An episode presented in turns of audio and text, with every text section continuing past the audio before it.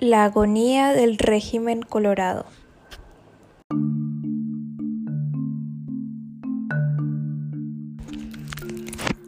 El asesinato del presidente Juan Bautista Gil el 12 de abril de 1877 por un grupo de personas que no pertenecían a ningún partido político, pero que se le oponían por considerarle un títere a los brasileños y que a su vez estaban peleados con Vareiro y con Caballero, marcó el punto más crítico de la situación política de la década, en cuyo transcurso el ininterrumpido enfrentamiento entre las facciones condujo al país a un estado de total subversión.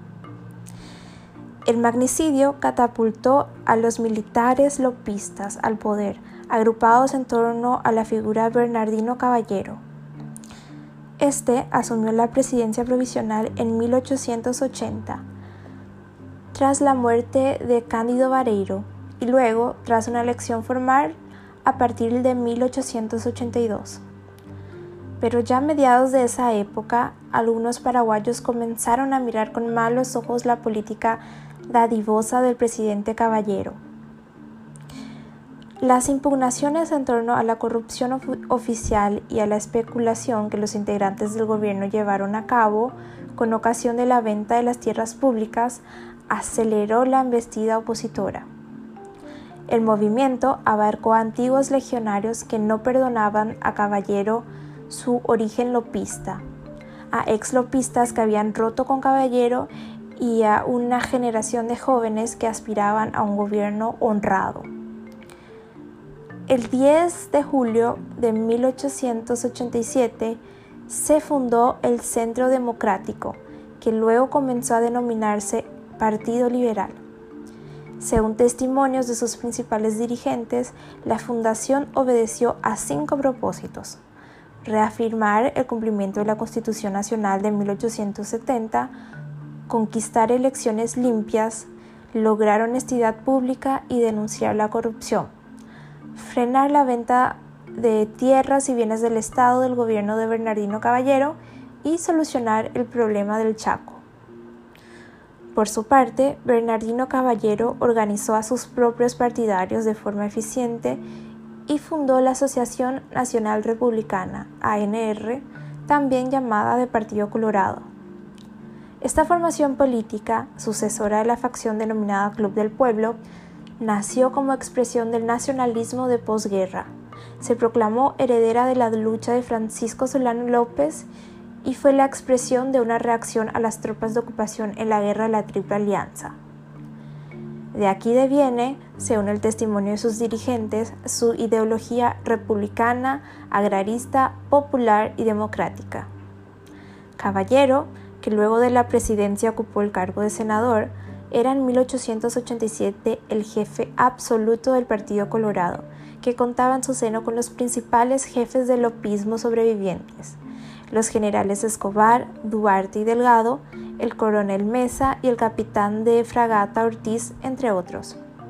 Caballero había sido ayudante de campo de Francisco Solano López y según evidencias recogidas por el escritor argentino N.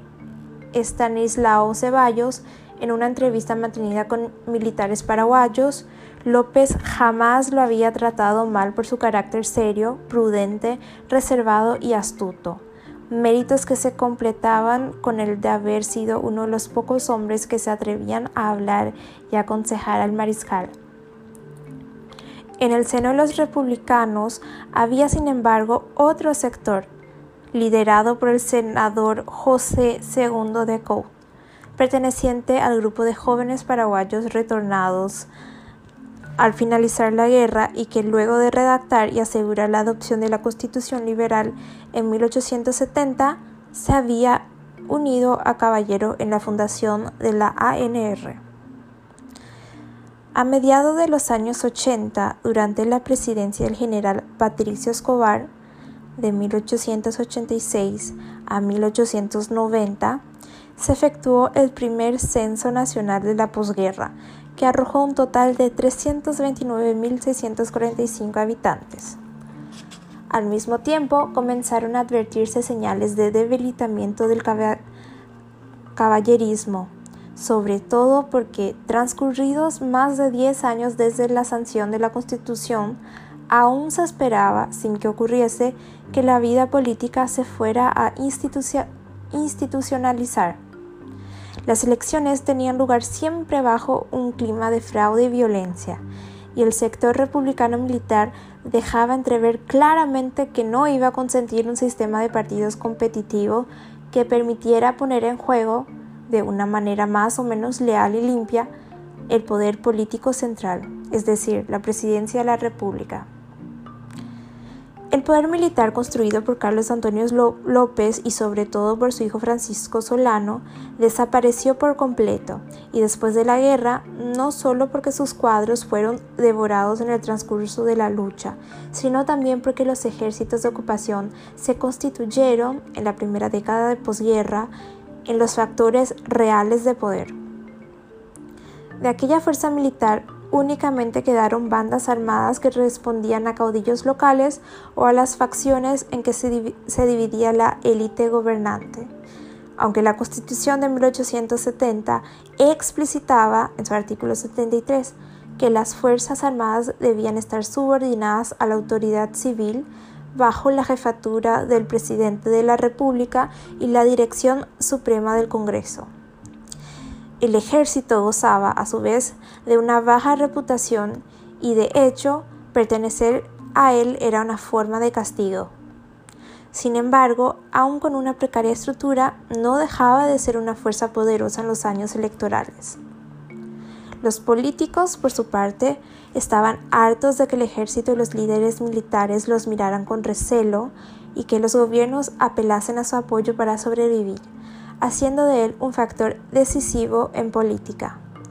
Por este motivo, José II de Couto se perfiló como el candidato natural a la presidencia para, para suceder a Escobar, pero su candidatura fue bloqueada por el sector de Caballero, quien logró el ascenso de Juan Gualberto González en las elecciones de 1890.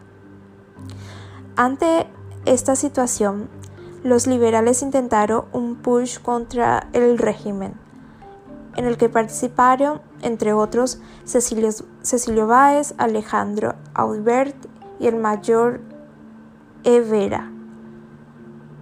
Si bien el golpe fue derrotado, sirvió para catapultar al ministro de Guerra, general Juan Bautista Egusquiza, que se convirtió en el nuevo líder de los Colorados y candidato a la presidencia.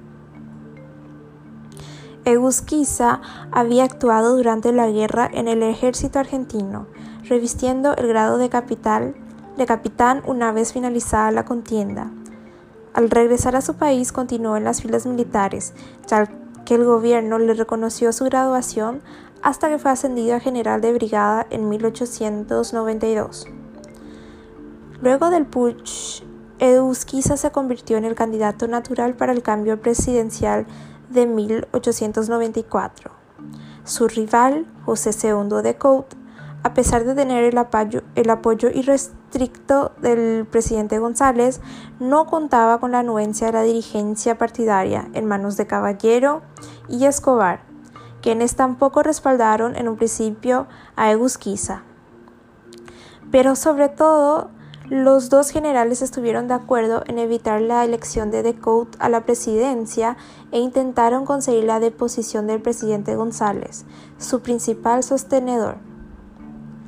En la noche de 8 de junio de 1894, Egusquiza se hizo con el control de los cuarteles y González fue obligado a renunciar. El vicepresidente, Marcos Morínigo, tuvo a su cargo la finalización del mandato presidencial hasta que el líder de la sonada cuartelera fue elegido unánimemente por el colegio electoral para el periodo presidencial de 1894 a 1898. Su condición de colorado moderado persuadió a los generales de la necesidad de llevar a cabo una apertura democrática y una política de conciliación con la oposición. No obstante, aunque fue uno de los miembros fundadores de su partido, el presidente intentó crear un nuevo orden de cosas, el egusquicismo, que aspiraba a transformar el viejo régimen de los generales Bernardino Caballero y Patricio Escobar, estableciendo como programa de acción los siguientes aspectos. La democratización de la sociedad paraguaya, la institucionalización de un ejército profesionalmente mediocre, pero que se presentaba como una fuerza política formidable en años electorales, la primacía de los civiles más capaces para los cargos públicos, sin importar su filiación partidaria, la realización de elecciones libres y transparentes sin interferencias gubernamentales y la emergencia de un poder judicial, judicial independiente. Las medidas tomadas por el general presidente con vistas a la profesionalización del ejército y la marina tuvieron gran trascendencia.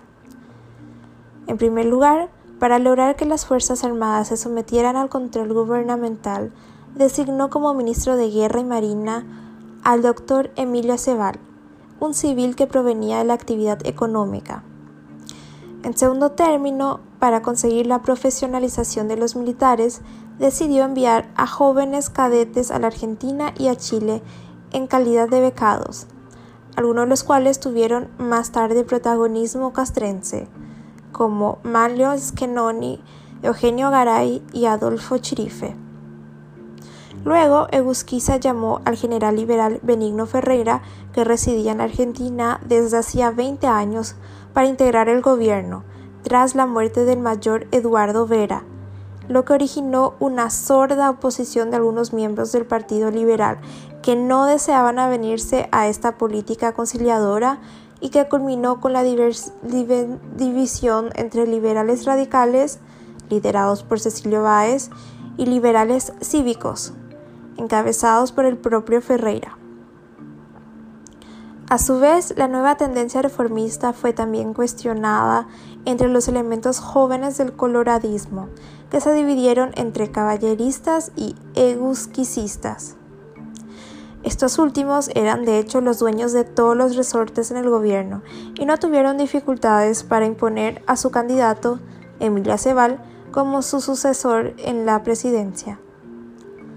Lentamente, pero de manera irreversible, el régimen colorado vio abrirse el vacío a sus pies, porque esa escisión interna fue exacerbada, exacerbada además por una vasta coalición de intereses sociales y económicos que a principio de 1904 se pusieron en su contra y determinaron su caída.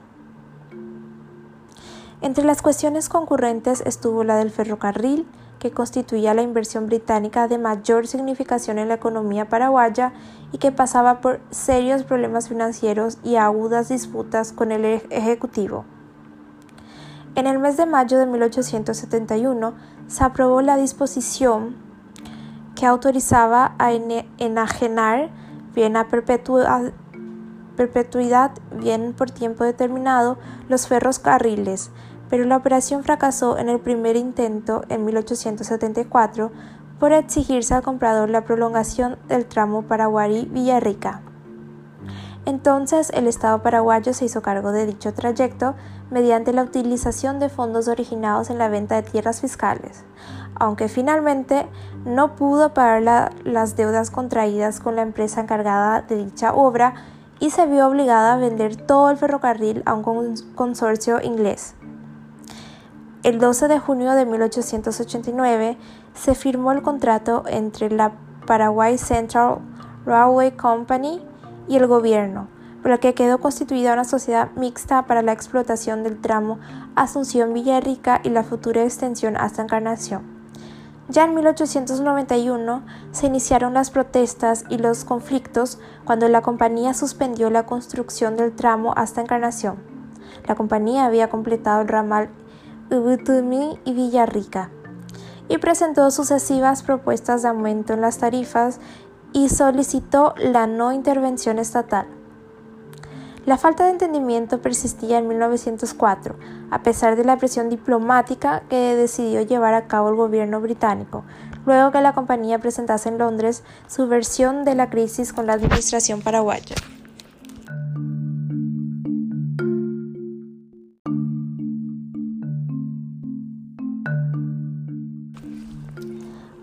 Otro importante factor que produjo el debilitamiento del régimen colorado estuvo en la pérdida de apoyo por parte de los grupos ganaderos y exportadores, entre los que existían fuertes intereses argentinos, al verse amenazado por las medidas comerciales y fiscales adoptadas por el Poder Ejecutivo, como el aumento de las tarifas aduaneras, las restricciones al libre comercio y la expropiación de la mitad de la venta de las exportaciones de cuero. A estos grupos se sumó el descontento de los asalariados urbanos en lucha por los efectos de la inflación y la pérdida del valor real de sus sueldos, y de los pequeños productores campesinos cuyos ingresos en pesos paraguayos de curso legal se esfumaban en semanas.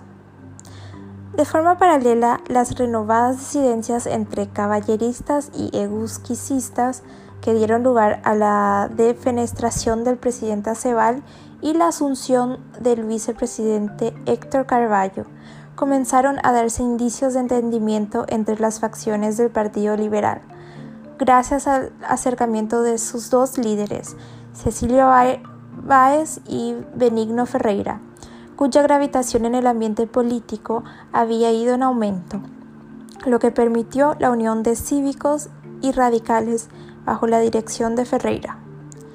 Paralelamente, en 1902 se había celebrado elecciones presidenciales, en la que resultó ganadora la fórmula colorada integrada por Juan Antonio Escurra y Manuel Domínguez. A fines de 1903, empezó a tomar forma un vasto movimiento revolucionario liberal que en agosto de 1904 inició una revolución campal para apoderarse del poder. Los rebeldes comenzaron una larga campaña para vencer la resistencia de los gubernistas en diversas zonas del país, en las que se sucedieron varios encuentros armados, hasta que la caída de la ciudad de Encarnación señaló la derrota definitiva del régimen colorado. La revolución, que duró cuatro meses, tuvo su desenlace con la intervención como mediadores de los ministros de Argentina y Brasil.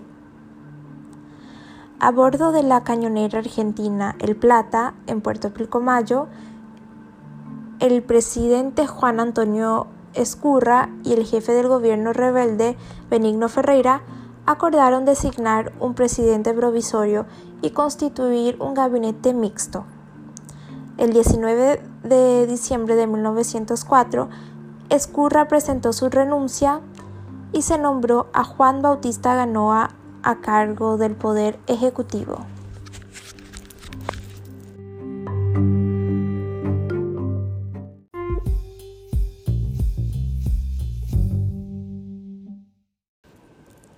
El orden liberal y las revueltas de 1908 y 1911 a 1912.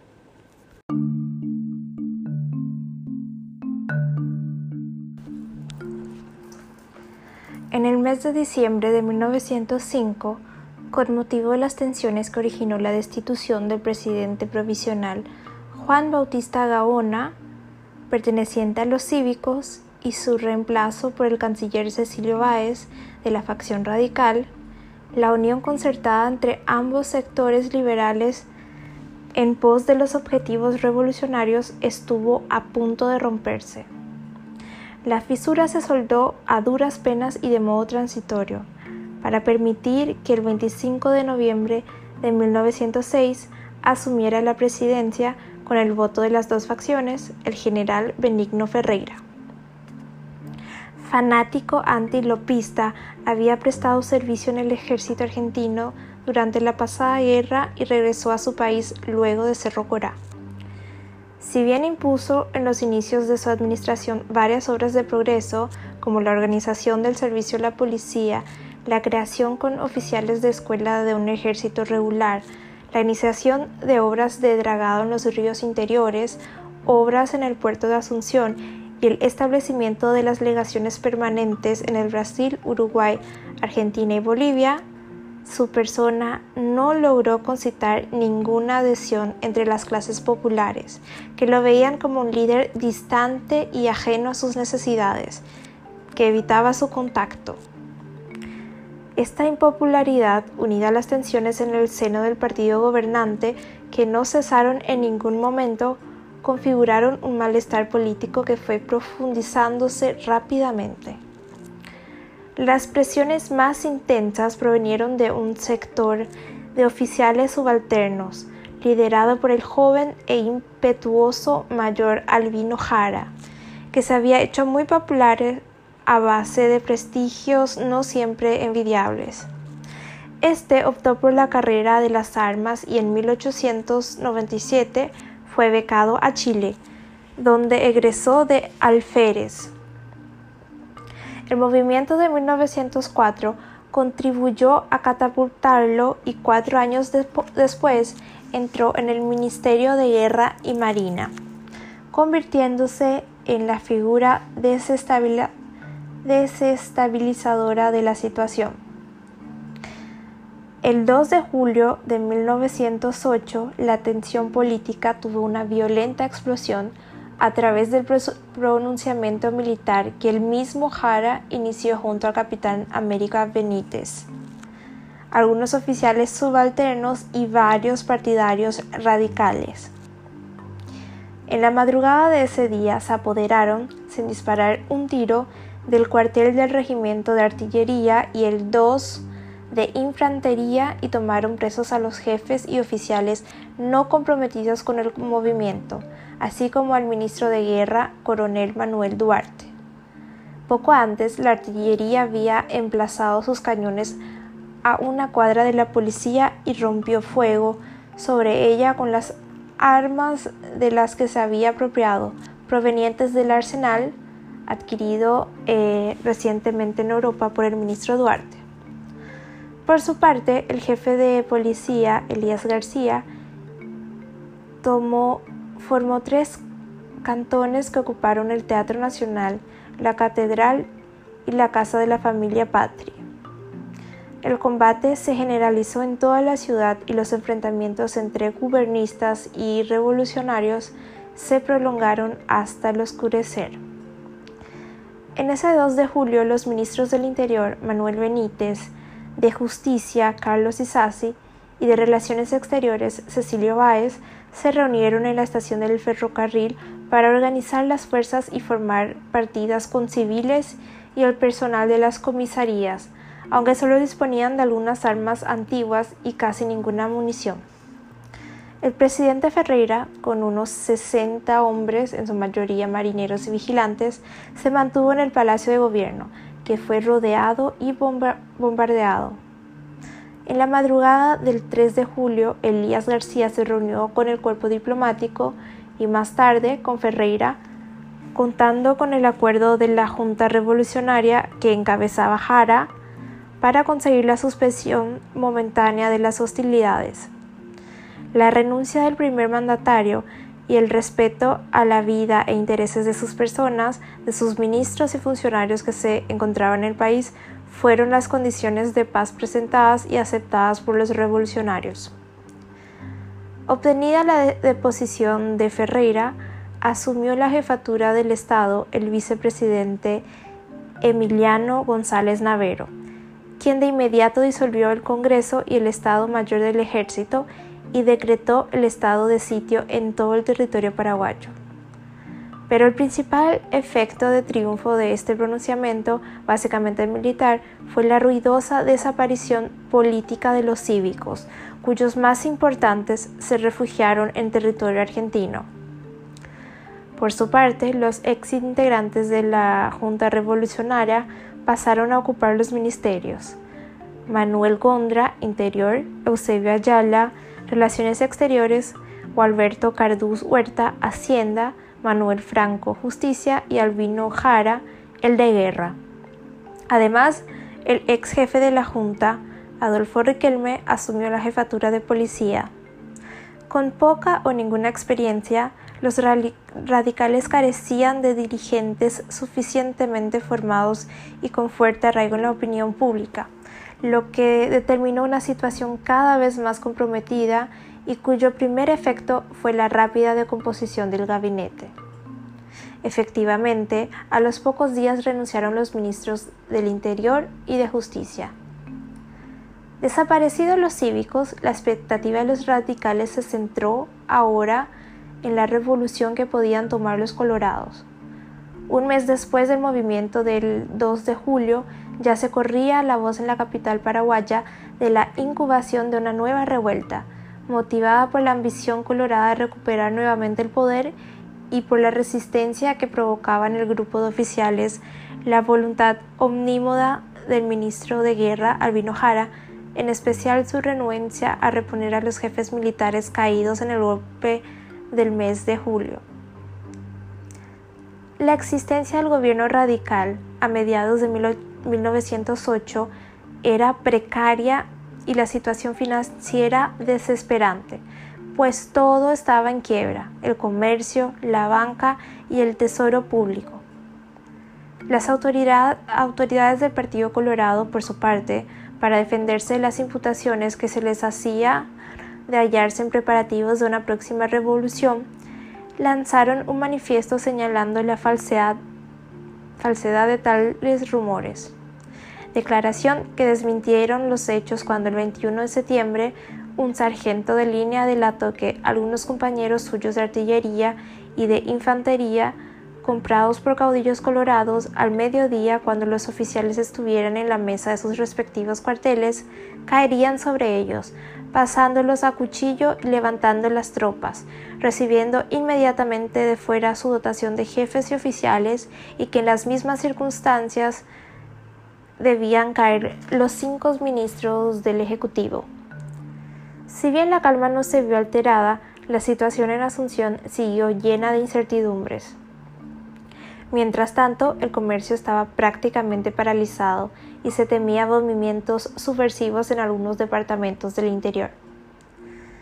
El sector histórico del Partido Liberal, como se autodenominaron para diferenciarse de los liberales radicales gubernistas, lanzó también un manifiesto para sacudirse cualquier responsabilidad en las acusaciones de conspiración y a la vez para condenar el movimiento del mes de julio de 1908, al que reconocían como un pronunciamiento militar, y a su gobierno emergente como una dictadura castrense, porque había disuelto los poderes legislativo y ejecutivo, suspendió las garantías individuales, encarcelando a personas, dictado y derogado leyes y reclutado tropas.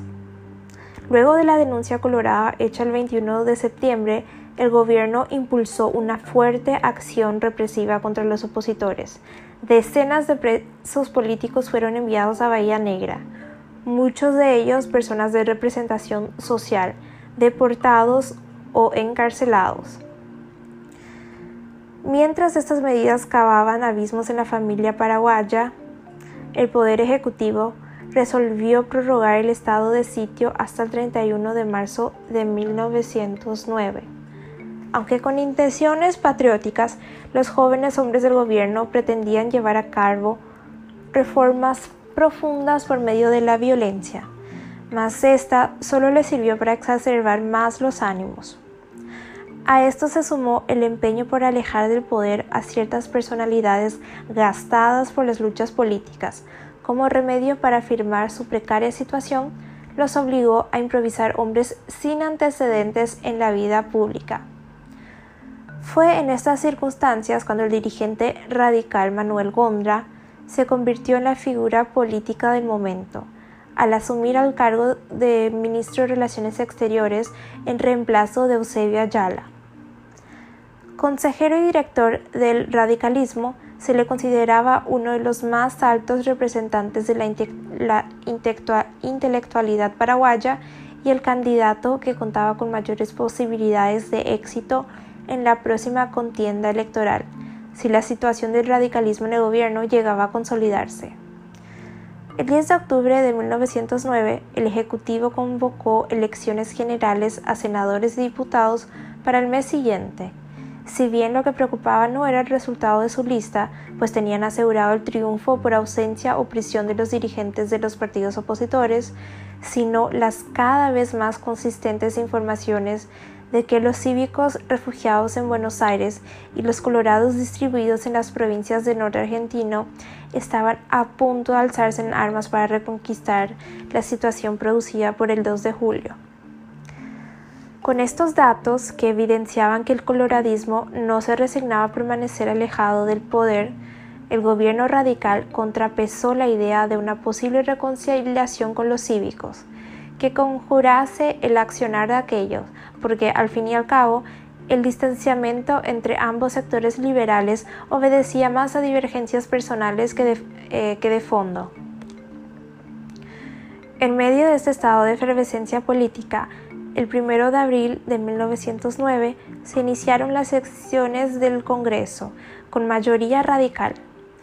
Finalmente, en septiembre de ese año, se desencanó la tan anunciada rebelión de los Colorados, encabezados por José Gil, que tomaron la ciudad de Pedro González mientras aguardaban noticias de Maitá, cuya guarnición debería adherirse al movimiento insurgente. Pero el plan ya había sido descubierto y reprimido en esa localidad, por lo que una vez informado de ello, Gil resolvió atacar Laureles, defendido por 700 hombres bien armados, donde tras una cruenta batalla fue derrocado. El jefe rebelde y sus tropas cruzaron de nuevo el Paraná y pasaron a territorio argentino. De igual manera, en Palma Chica, Alto Paraguay, el intento colorado fue reprimido con energía. Los radicales también lograron pacificar los departamentos del norte y del sur, mediante el envío de expediciones militares que se convirtieron en teatro de combates continuos entre las fuerzas leales y revolucionarias. Además, las montaneras fueron totalmente aniquiladas. Para arribar a la compleja pacificación, el gobierno licenció las milicias, el ejército se calculaba en más de 6.000 hombres y devolvió a los hombres a las tareas agrícolas sin rentas de consideración y con una situación financiera pavorosa, urgía la paz para, para reponerse de la postración económica y social. A finales de 1909, consolidado el gobierno González Navero, comenzó a diseñarse en su seno la división que suscitaba el próximo cambio presidencial.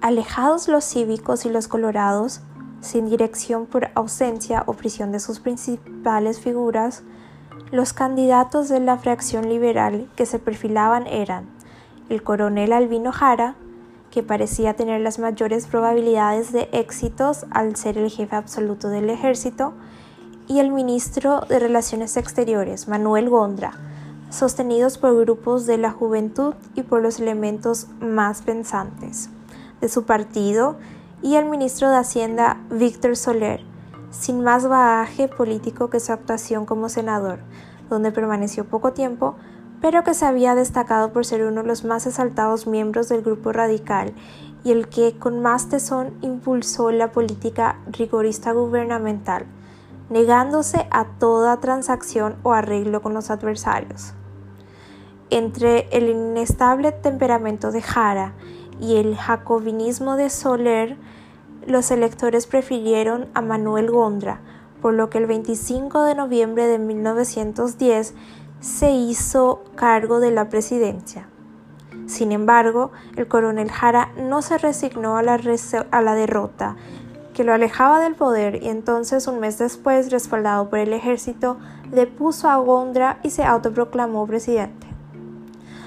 El surgimiento del jarismo supuso para el Partido Liberal una nueva decisión, en tanto que su maniobra para hacerse con el poder significó el inicio de una de las etapas de anarquía más agudas que registró la historia del Paraguay. Los excesos del nuevo mandatario provocaron el levantamiento de sus propios aliados políticos, que lo presionaron para que renunciase el 5 de julio de 1911 a cambio de la promesa de ser electo presidente para el periodo de 1914-1918. En su reemplazo, llevaron a la presidencia provisional a uno de sus amigos, Liberato Rojas. Los radicales expulsados o que se marcharon por su propia voluntad durante la presidencia de Jara, instalados en Buenos Aires, cerraron filas en torno al expresidente Gondra y al joven ex intendente de Asunción durante su breve gestión, Eduardo Escarer, cuya energía demostrada en esos críticos momentos contribuyó para que se perfilase como uno de los nuevos partidos, nuevos líderes del partido. Escaerer que ya era un exitoso hombre de empresa, financiaba desde 1904 el periódico El Diario y en estas circunstancias inició una virulenta campaña contra el jarismo y el gobierno de Rojas. Así, los radicales se dividieron entre la facción gondrista, que se oponía al actual estado de cosas, y la jarista, dispuesta a sostenerlo. Entre tanto, los cívicos que fundaron el Partido Liberal Democrático bajo el liderazgo de Antonio Taboada y el Partido Colorado también se pronunciaron apoyando a Rojas. En la capital argentina, los gondristas formaron un comité revolucionario y negociaron con el empresario portugués Manuel Rodríguez la financiación de una revolución. Con estos recursos, adquirieron el Constitución, un barco de ultramar que llegó al Río de la Plata en noviembre de 1911 y en el que se embarcaron hacia la ciudad de Pilar, elegida como sede para la instalación del gobierno rebelde. Allí constituyeron una junta revolucionaria compuesta por el mismo Gondra, Manuel Franco, Emilio González Navero, José Montero y Eduardo Escaire. Desde esa localidad promovieron la organización de montoneras en todo el territorio paraguayo, procurando adhesiones de civiles y algunos sectores del ejército, y consiguieron que el cañonero Triunfo, la mejor nave de la flota gubernista, se pasara a sus filas. El 14 de enero de 1912, en cooperación con la revolución, se produjo un golpe en la policía de Asunción, sin que hasta ese momento se hubieran registrado enfrentamientos armados entre gubernistas y rebeldes. Al día siguiente, la capital amaneció en manos de los complotados. El presidente Rojas fue apresado e instado a renunciar. Mientras esperaba el arribo de Gondra, se firmó un triunvirato y se organizaron cantones en toda la ciudad, convirtiendo la Plaza Uruguaya, la estación del ferrocarril y Sansonque en los principales reductos. Los colorados, que se sintieron deslocados con la suerte de Rojas, decidieron atacar y recuperar Asunción, ante cuyo empuje los radicales se retiraron momentáneamente a sus barcos y abandonaron la capital, con lo que el Partido Colorado quedó dueño de la situación política. Entonces el Congreso designó el 28 de febrero al Colorado Pedro Peña como nuevo presidente provisional. Paralelamente, los condristas fueron derrotados en Humaitá por el coronel Jara, que se manifestó no solo dispuesto a luchar contra los revolucionarios, sino también contra el gobierno de Rojas, en una lucha sin tregua por el poder que se había convertido en guerra civil y había fisurado la sociedad paraguaya. A principios del mes de marzo de 1912, el Paraguay tenía tres gobiernos, el de Peña en Asunción, la Junta Radical instalada en Pilar y Humaitá y el de Jara, apoyado por los cívicos. Los condristas pasaron al contraataque y bombardearon Asunción con todo su potencial armamentista, con lo que obtuvieron la evacuación precipitada de los colorados y el reemplazo de Peña en la presidencia por el radical Emiliano González Navero pero los gondristas aún debían hacer frente a los jaristas, que tenían establecido su cuartel general en Villarrica.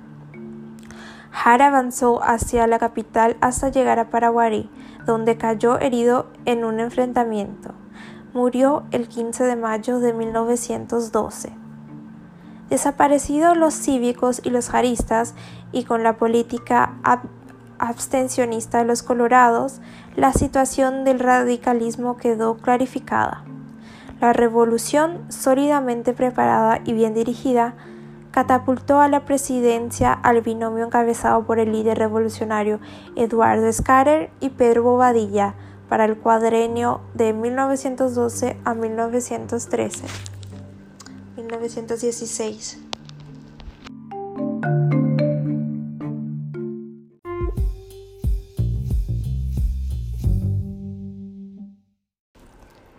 Liberalismo y estabilidad.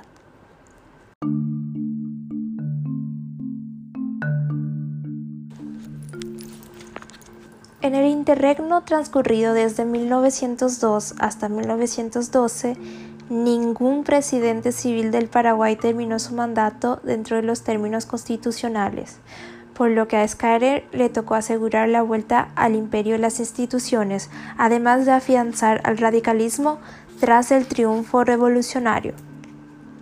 En ese sentido, su gestión fue y tuvo que ser una presidencia política, de defensa y consolidación, desde la cual logró afianzar su liderazgo como jefe indiscutible del radicalismo y convertirse en el más escuchado y acatado de sus prohombres.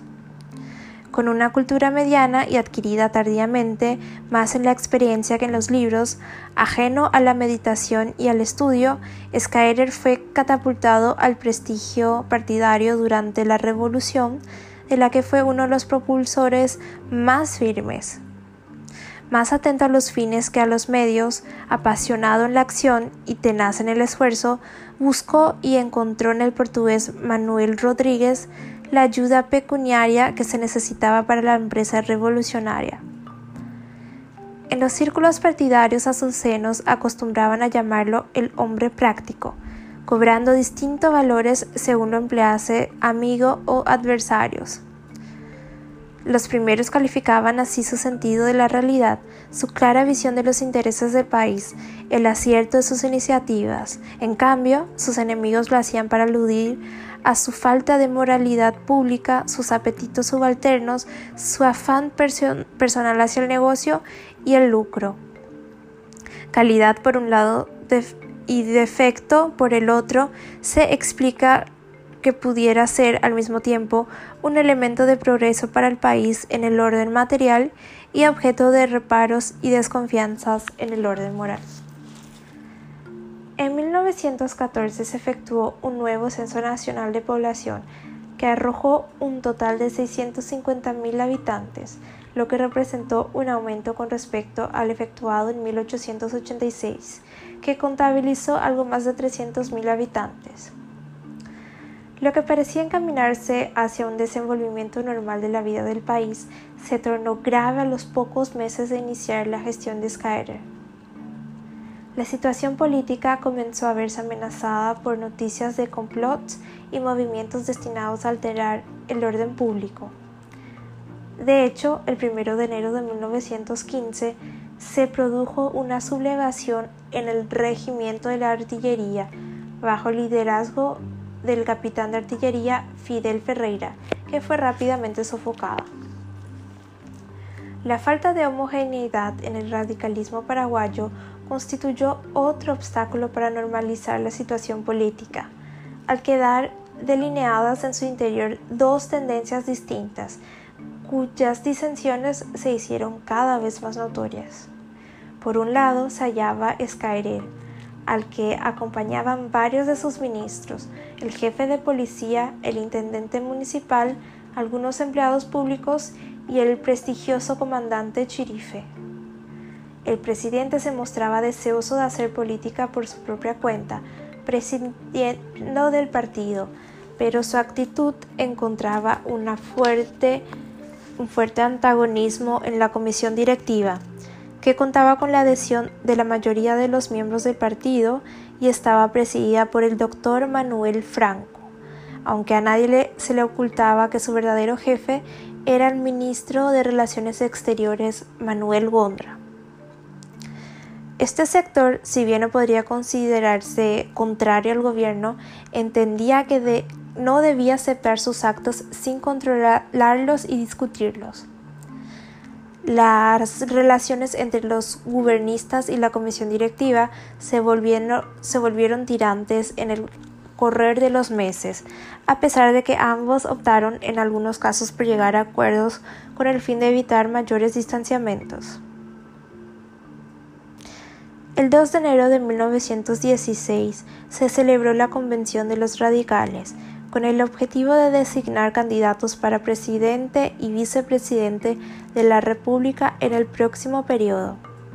La Asamblea proclamó, como todos esperaban, la fórmula Gondra-Franco, pero ante la imposibilidad del primero por razones legales de aceptar la elección, fue sustituida por el binomio Manuel Franco-José Pedro Montero. El radicalismo se mostró satisfecho con esta solución, confiando en un seguro triunfo en los comicios ante la abstención de las facciones opositoras o por carecer de elementos y arraigo en la opinión pública. Si bien la designación del ministro de Interior Escarer, José Montero, suscitó al comienzo alguna oposición por carecer del prestigio del doctor Franco, el hecho de contar con reales y positivos servicios a su partido hizo que finalmente fuera aceptado para secundarlo en la fórmula presidencial. Por su parte, Eduardo Schreier permitió que la elección recayera en Manuel Franco, a pesar de que había sido entre los radicales uno de los que más oposición le hicieron desde la bancada del senador, asumiendo la actitud de un severo juez en toda su administración y mostrando en la actuación partidaria cierto grado de independencia y criterio propio, que también los había enfrentado.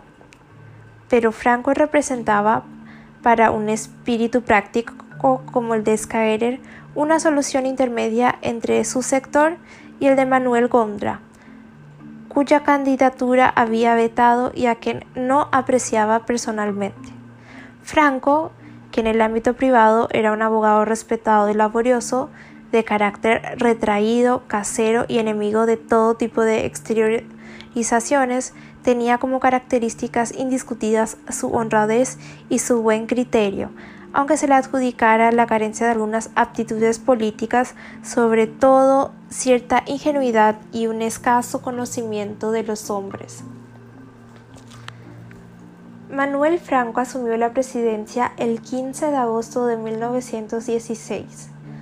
Sus esfuerzos en los primeros meses de gestión se dirigieron a la rama administrativa, preocupándose por disminuir los gastos públicos, a la vez que impulsó dos proyectos de especial relevancia. La reforma de la ley electoral sancionada en 1917 sobre las bases de la emisión secreta del voto y de la lista incompleta, lo que aseguraba una representación proporcional en el Congreso de los partidos políticos y el establecimiento del servicio militar obligatorio. Sin embargo, esta última ley solo pudo entrar en vigencia a medias, por falta de recursos para la creación de cuarteles y otros elementos requeridos para la organización de las Fuerzas Armadas. No obstante, las tensiones y disputas entre franquistas, escaeristas y gondristas en la formación gobernante y los rumos de alteración del orden público por parte de los elementos de la oposición los radicales lograron mantener unidos a sus dirigentes, por lo que la gestión presidencial no se vio turbada hasta el momento de elaborar la lista de candidatos a diputados y senadores en las elecciones de marzo de 1917. El malestar en el seno del partido, producto de las influencias personales contrapuestas, desembocó en la primera crisis ministerial y en la renuncia de los ministros de Hacienda, y de guerra y marina. El cambio tuvo su origen en el antagonismo existente entre los tres hombres de más peso en las esferas gubernamentales, que con motivo de las listas de candidatos radicales ejercieron su influencia no siempre a favor de las mismas personas, lo que determinó las dificultades que culminaron con el cambio ministerial. De la misma edad Franco y Gondra tenían 46 años y Scarer 47, pero con tres temperamentos muy distintos, ejercían su ascendiente de diferente manera. De la terna, Skyler era el elemento más activo, con una influencia decisiva porque contaba con el concurso del ejército y de la mayoría de los partidarios, pero por su carácter absorbente pretendía tener bajo una ferra influencia a Franco, situación de la que éste pretendía liberarse y distinguirse como un gobernante probo y bien inspirado. Gondra, por su parte, era un intelectual de relevantes méritos y de una honradez por nadie desmentida, que propendría al ejercicio oculto de un poder que se insinuaba sin definirse, que sugería sin concretar, que obraba sin aparecer en una especie de penumbra, sustrayéndose a toda exteriorización personal dentro del partido y a actuar en él en virtud de una gran facultad de sugestión y de seducción, lo que unido a una aparente indiferencia y a cierto desgano indolente, le habían granjeado el definitivo desprecio de Skyler. De todos modos, era indudable que con su personalidad desconcertante y enigmática se había granjeado la simpatía de todos los universitarios y las del pequeño círculo intelectual asunceno, en cuyos ámbitos sus opiniones eran apreciadas y requeridas. Mientras se desarrollaba este choque de personalidades en el interior del Partido Liberal, el 5 de junio de 1919, el pueblo paraguayo recibió con sorpresa y consternación la noticia de la muerte del presidente Franco. El deceso del aún joven y respetable mandatario abrió una expectativa no exenta de inquietud. En cuanto al radicalismo, su jefe y principal influencia, Eduardo Scarer, contaba con una posición política fuerte y predominante, pero también existían radicales que eran pocos adictos y que habían tratado de reducir su acción. La contraposición de influencias entre escaeristas y franquistas se manifestó durante la presidencia de este último, en cuyo mandato, no obstante su fidelidad al partido, gobernó sin el concurso de Skyler y había hecho gala de cierta tolerancia con la oposición, lo que nunca fue visto con buenos ojos por los Skyristas. En opinión de Skyler y de sus amigos, la desaparición de Franco y el advenimiento de José Montero constituían un cambio favorable, del que saldrían fortalecidos.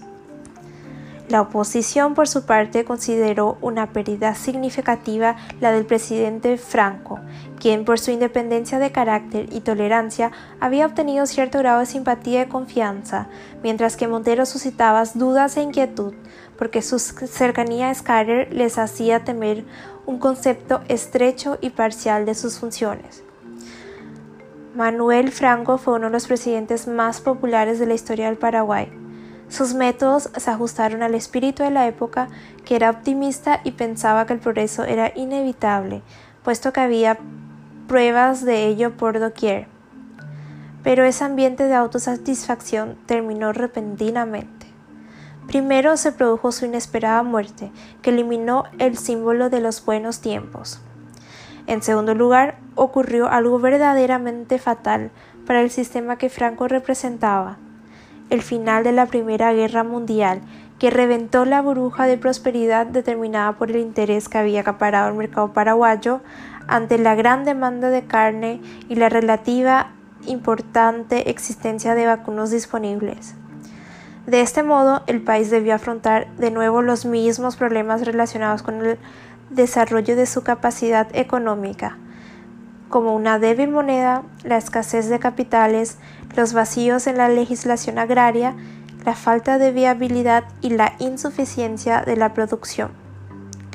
José Montero completó el periodo presidencial tras la muerte de Franco, hasta que el 29 de junio de 1920 el Congreso declaró electos como presidente y vicepresidente de la República para el periodo de 1920 y 1924 a la fórmula integrada por los liberales Manuel Gondra y Félix Paiva. Con la nueva década emergió desde el interior del propio partido gobernante una poderosa corriente de renovación y de transformación de las prácticas políticas, liderada por una flamante generación de hombres, cuya actuación fue descollante hasta el inicio de la Guerra del Chaco.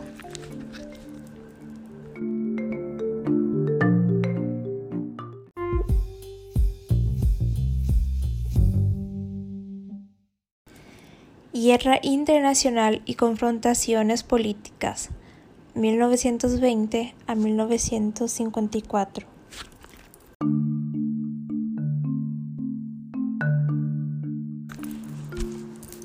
Durante la década de 1920 se inició en el Paraguay el periodo de más generalizado cuestionamiento a la democracia liberal, con el argumento de que no era apropiada para promover el desarrollo económico y los cambios sociales que requería el país. El Partido Liberal de gobierno, dirigido en estos años por el sector gondrista o guyarista del radicalismo, intentó encaminar las transformaciones dentro del marco de la Constitución de 1870, pero fue rebasado en su esfuerzo. La Guerra del Chaco constituyó en ese contexto un paréntesis dentro del proceso de desmoronamiento del orden liberal, que se concretó con la Revolución de 1936 y la adopción de una nueva constitución en 1940. El Estado abandonó su neutralidad y tomó intervención activa en la economía y en la promoción de los derechos sociales. Entre 1936 y 1954, con las Fuerzas Armadas como factor determinante del poder, la convivencia política estuvo dominada por la intolerancia y el sectarismo, y aunque hubo avances, algunos de mucha relevancia, en lo esencial no se alcanzó ni el despegue económico ni la transformación sustancial de las condiciones de vida de la población.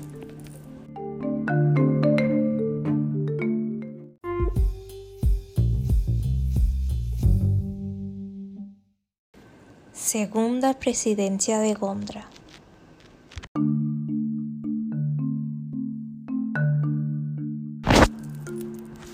En agosto de 1920 asumió la presidencia de la República por segunda vez Manuel Gondra, líder intelectual de los radicales, dando inicio a una gestión que pretendía caracterizarse por la austeridad administrativa y el respeto al Estado de Derecho. Gondra había sido elegido como candidato del Partido Liberal mientras ejercía las funciones de ministro plenipotenciario en Estados Unidos. Los liberales gubernistas recurrieron a él reclamándole un sacrificio que dudaban aceptar, confiados en que su prestigio preservaría la unidad del partido, dividido en torno a la figura del expresidente Eduardo Scatter, contra cuyos afanes de predominio político se levantó un sector renovador liderado por José Guyari. Scatter no simpatizaba del todo con la candidatura de Gondra, pero accedió a apoyarla, conservando el poder de la conducción partidaria. Un hombre de su confianza, Félix Paiva, completó como candidato a vicepresidente, la fórmula que resultó electa para el periodo de 1920 a 1924. El país afrontaba en esos momentos una grave crisis económica.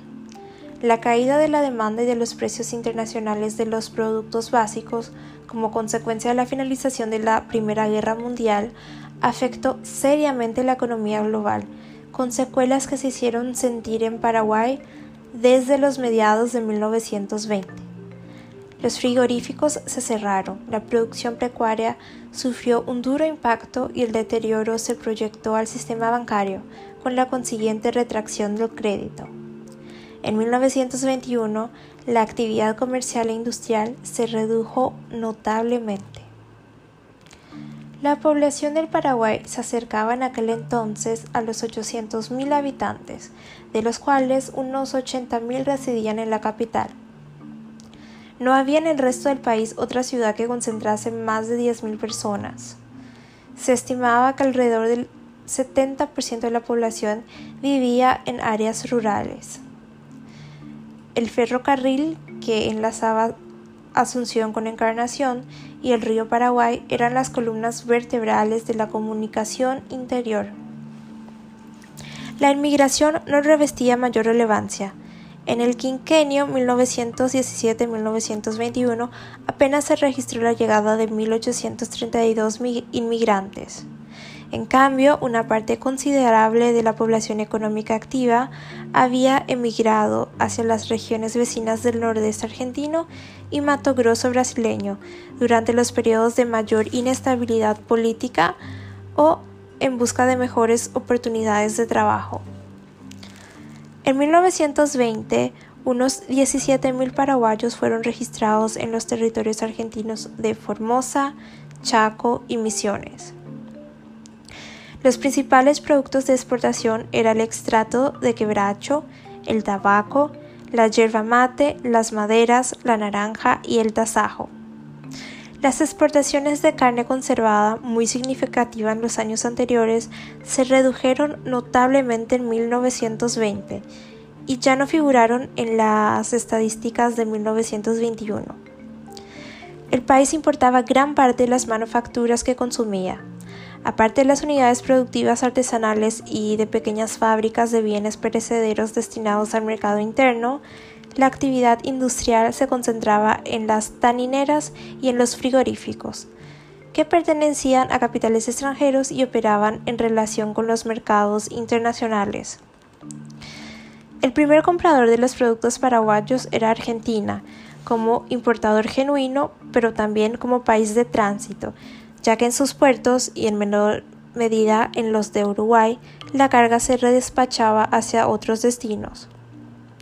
Paraguay dependía de esa relación que no solo pesaba por su propio valor, sino porque Argentina dominaba la salida y el ingreso de su comercio exterior, tanto en cuanto al transporte fluvial como el ferroviario. El funcionamiento regular del aparato estatal en medio de la crisis recayó sobre el ministro de Hacienda, Eligio Ayala, quien consideró que el primer paso para afrontar y producir una reacción consistía en ordenar las finanzas públicas mediante la tarea odiosa, oscura y sin, prestigio de corregir corruptelas financieras y administrativas, de organizar las oficinas perceptoras de rentas, la contabilidad financiera, de asegurar el control fiscal de las operaciones del Tesoro y depurar y vigorizar las fianzas de la nación. Al margen de la crisis económica, la lucha política también ocupó la atención de los gobernantes durante 1921. En febrero de ese año tuvieron lugar con relativa calma, aunque con denuncias de fraude y coacciones los comicios para la renovación parcial de Congreso. El Partido Liberal de Gobierno obtuvo el 59% de los votos, la Asociación Nacional Republicana el 31% y el 10% restante se distribuyó entre las candidaturas de liberales democráticos o cívicos, independientes, clericales y socialistas. A continuación, el partido gubernamental se concentró en las asambleas departamentales y distritales, donde los renovadores obtuvieron triunfos con los que pretendieron desplazar al senador Scarer de la conducción partidaria. Los escaeristas denunciaron la gerencia del ministro Interior, José Yuyari, en el proceso electoral interno y el presidente Gondra intervino con el objeto de conformar una lista única para la Comisión Central del partido. En las negociaciones, el primer mandatario comprometió la sustitución del ministro del Interior por alguien que diese garantías de imparcialidad al escarismo.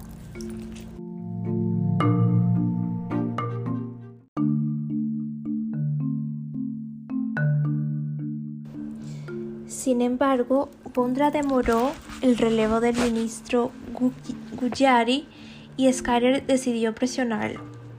El 29 de octubre de 1921, el expresidente se instaló en dependencias del Departamento de Policía y con la adhesión del batallón de guardia cárceles intentó obligar al jefe de Estado a que adoptase una decisión. Al evaluar Gondra la disposición de los mandatos militares para sostener su autoridad, se quedó con la impresión de que únicamente contaba con jefes de fuerzas sin fuerzas. Los gondristas acusaron al ministro de Guerra y Marina, coronel Adolfo Chirife, de haber engañado y traicionado al presidente, asumiendo una actitud de presidencia que favorecía a los sublevados. Con la sensación de hallarse inerne y no queriendo ceder a la presión, el presidente Gondra renunció al cargo y en la madrugada del 30 de octubre colocó en el ejercicio del poder ejecutivo al vicepresidente de la República, Félix Paiva.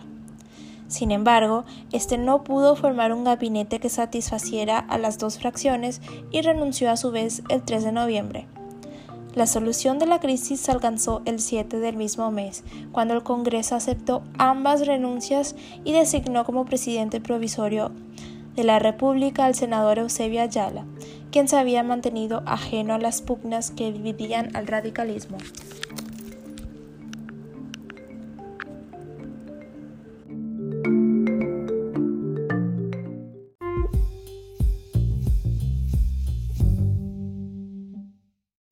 La Guerra Civil de 1922 y 1923.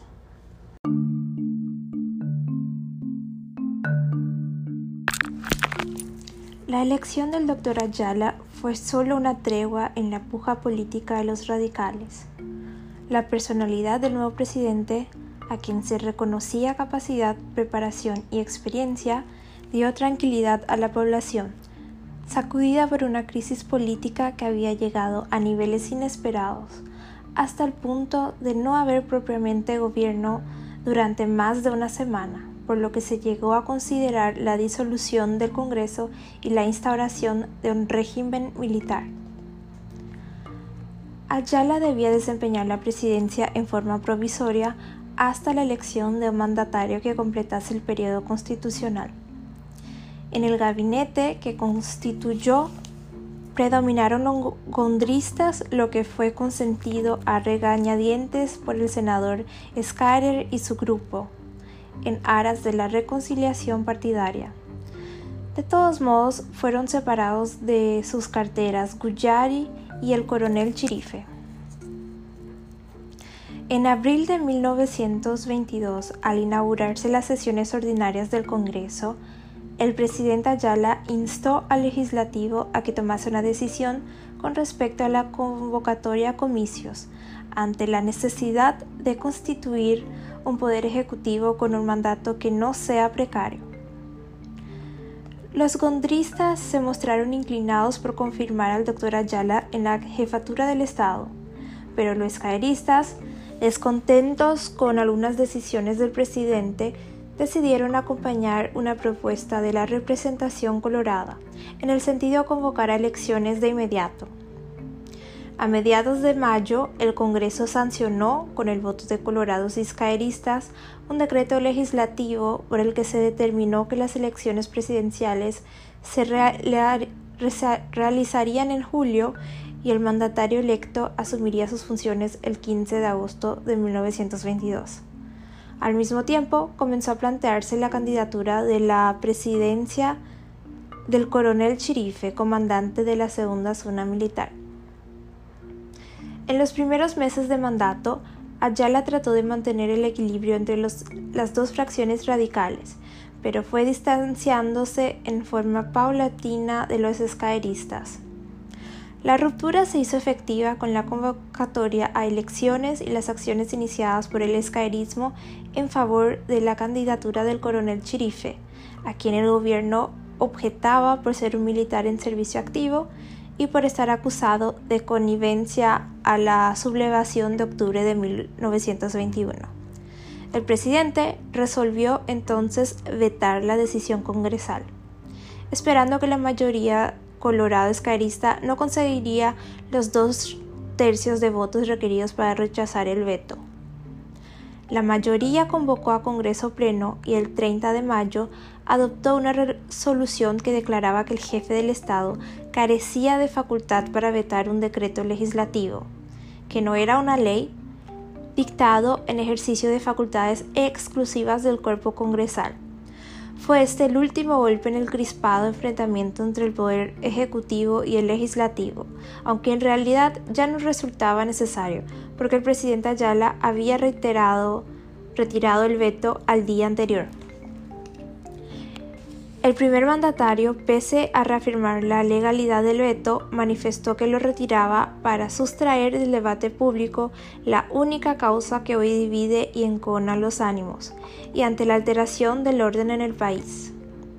En efecto, el veto presidencial provocó el levantamiento de la segunda y cuarta zonas militares, bajo el comando de los coroneles Chirife y Pedro Mendoza, a incitación de los caeristas y con el argumento de que dicho veto suponía un atentado contra la Constitución. Más adelante se sumó a los rebeldes la primera zona militar, comandada por el teniente coronel Francisco Brizuela. Al parecer, el coronel Chirife confiaba en que conseguiría imponerse sin derramamiento de sangre y que el gobierno no atinaría a reaccionar. Los jefes sublevados, antes de tomar ninguna actitud, invitaron al ministro de Guerra y Marina, coronel Manuel Rojas, a entablar conversaciones. El ministro aceptó con acuerdo del presidente y con el ánimo de ganar tiempo y así organizar la resistencia en Asunción, donde el gobierno estaba prácticamente indefenso. En la capital únicamente contaba con la escuela militar, cuyo director, el coronel Manlio Schenoni, asumió el comando de las Fuerzas Leales, una compañía de zapadores al escuadrón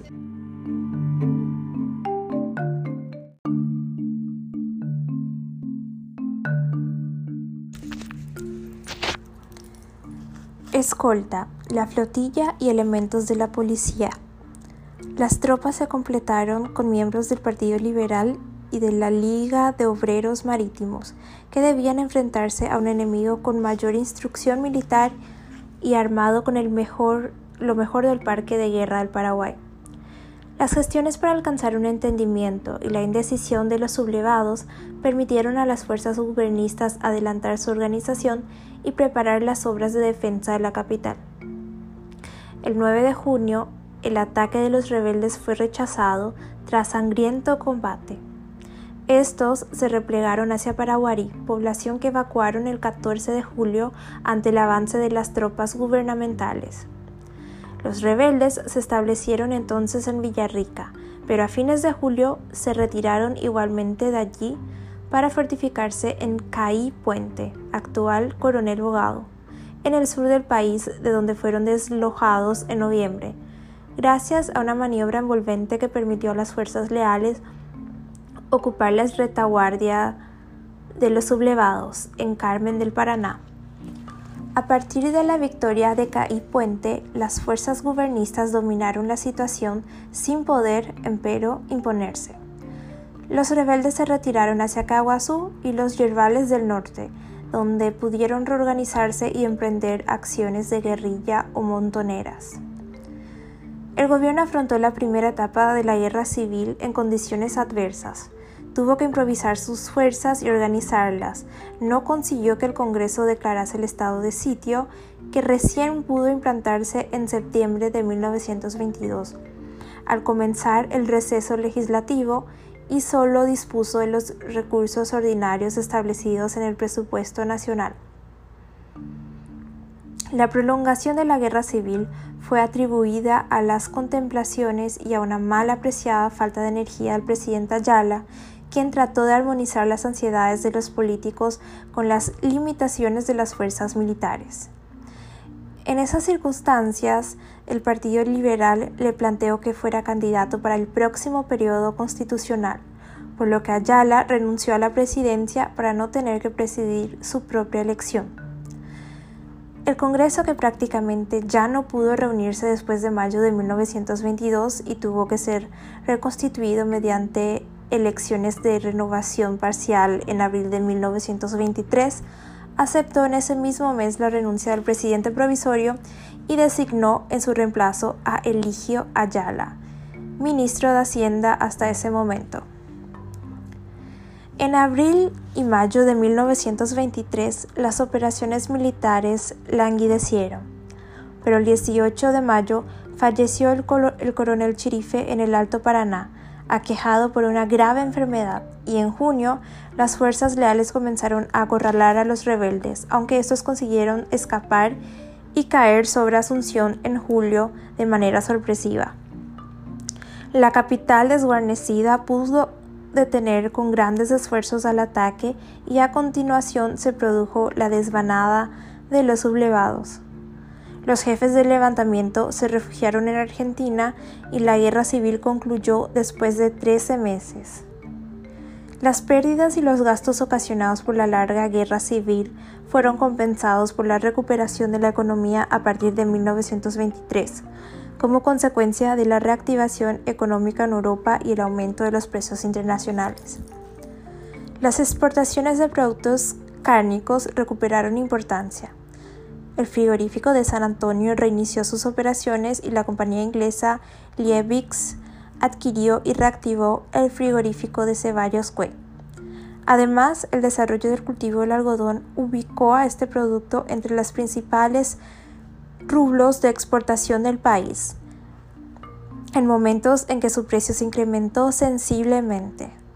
Los años siguientes fueron de recuperación y crecimiento económico, con el tipo de cambio estabilizado y equilibrio presupuestario, facilitando por el aumento de las recaudaciones y la contención de los gastos.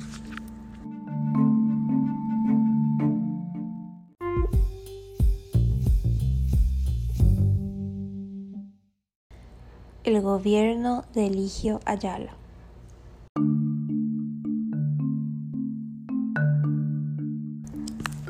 La fracción liberal triunfante en 1923 consideró que había dado el golpe de gracia al caudillismo y a la injerencia de los militares en la política, y que la poderosa corriente de renovación surgida en el seno del propio partido de gobierno permitiría realizar las transformaciones que demandaba la sociedad. En agosto de 1923 se convocó a elecciones para completar las cámaras legislativas dado que las de abril de ese año permitieron regularizar el funcionamiento del Congreso en pleno y de la Cámara de Diputados, pero no así la Cámara de Senadores. A tal efecto, el Poder Ejecutivo, reconociendo la disolución automática del Senado, cesó a quienes habían abandonado su cargo. Los comicios se efectuaron en septiembre y los liberales gubernistas, previamente unificados con los cívicos o democráticos, se aseguraron todas las bancas en disputa, ya que el Partido Colorado no tomó parte en los comicios. Para el periodo de 1924-1928, el Partido Liberal decidió presentar la fórmula Eligio Ayala Manuel Burgos, quedando descartada la candidatura de Eusebio Ayala. Antes de las elecciones, el presidente provisorio renunció al cargo que venía desempeñando desde 1923 y el Congreso eligió en su reemplazo en marzo de 1924 al doctor Luis Riad, quien se encontraba al frente de la cartera de Hacienda. El doctor Eligio Ayala inició su mandato constitucional en agosto de 1924 con la economía en crecimiento, las finanzas públicas ordenadas, las Fuerzas Armadas en proceso de reorganización y un partido político fuerte que lo respaldaba.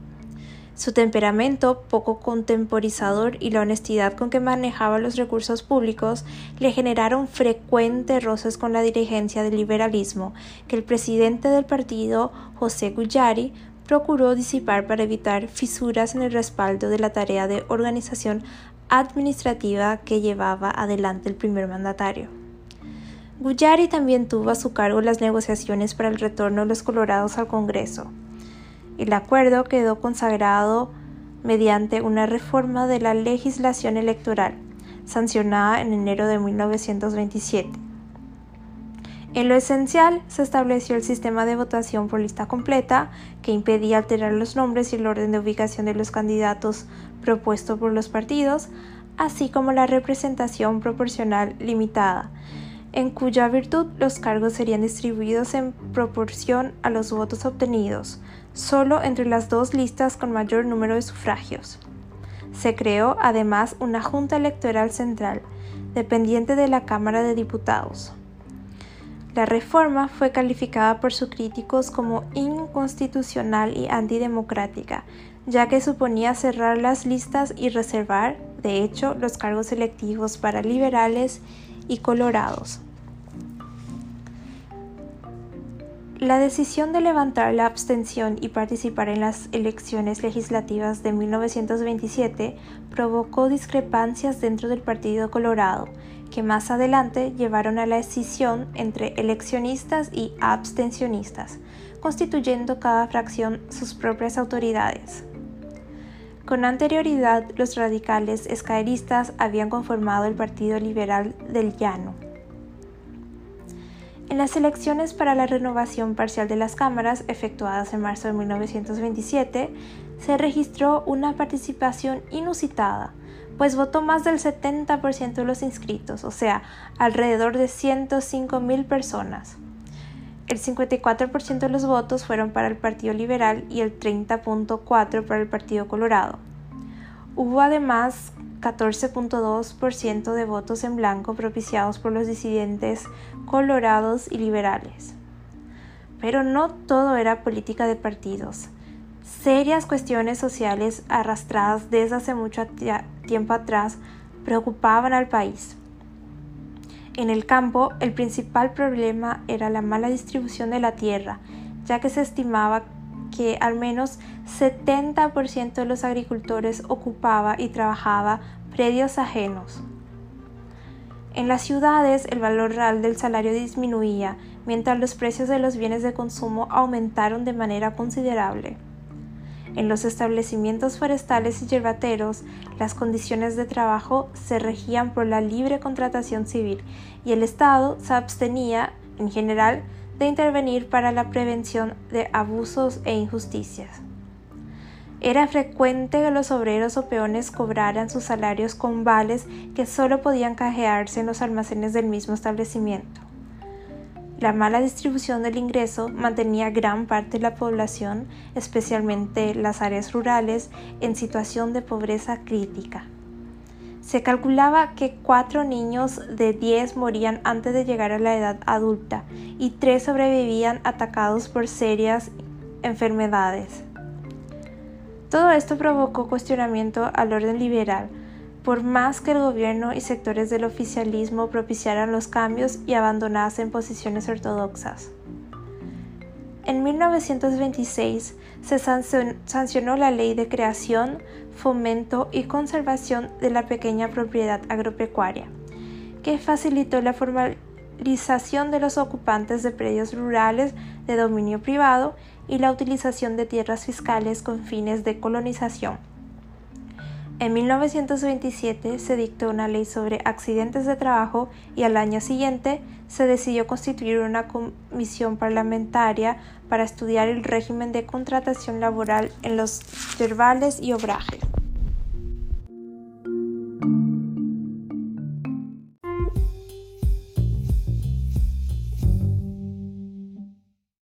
Al borde de la guerra.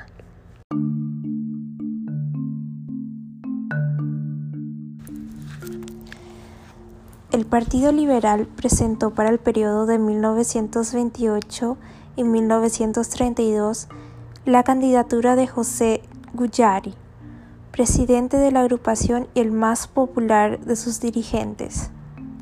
El Partido Colorado participó en los comicios con la fórmula Eduardo Fleitas y Eduardo López Moreira. Este hecho representó por primera vez que por primera vez se disputara en las urnas la jefatura del Ejecutivo. El triunfo correspondió a la dupla integrada por Guyare y Emiliano González Navero, quienes asumieron sus funciones en agosto de 1928.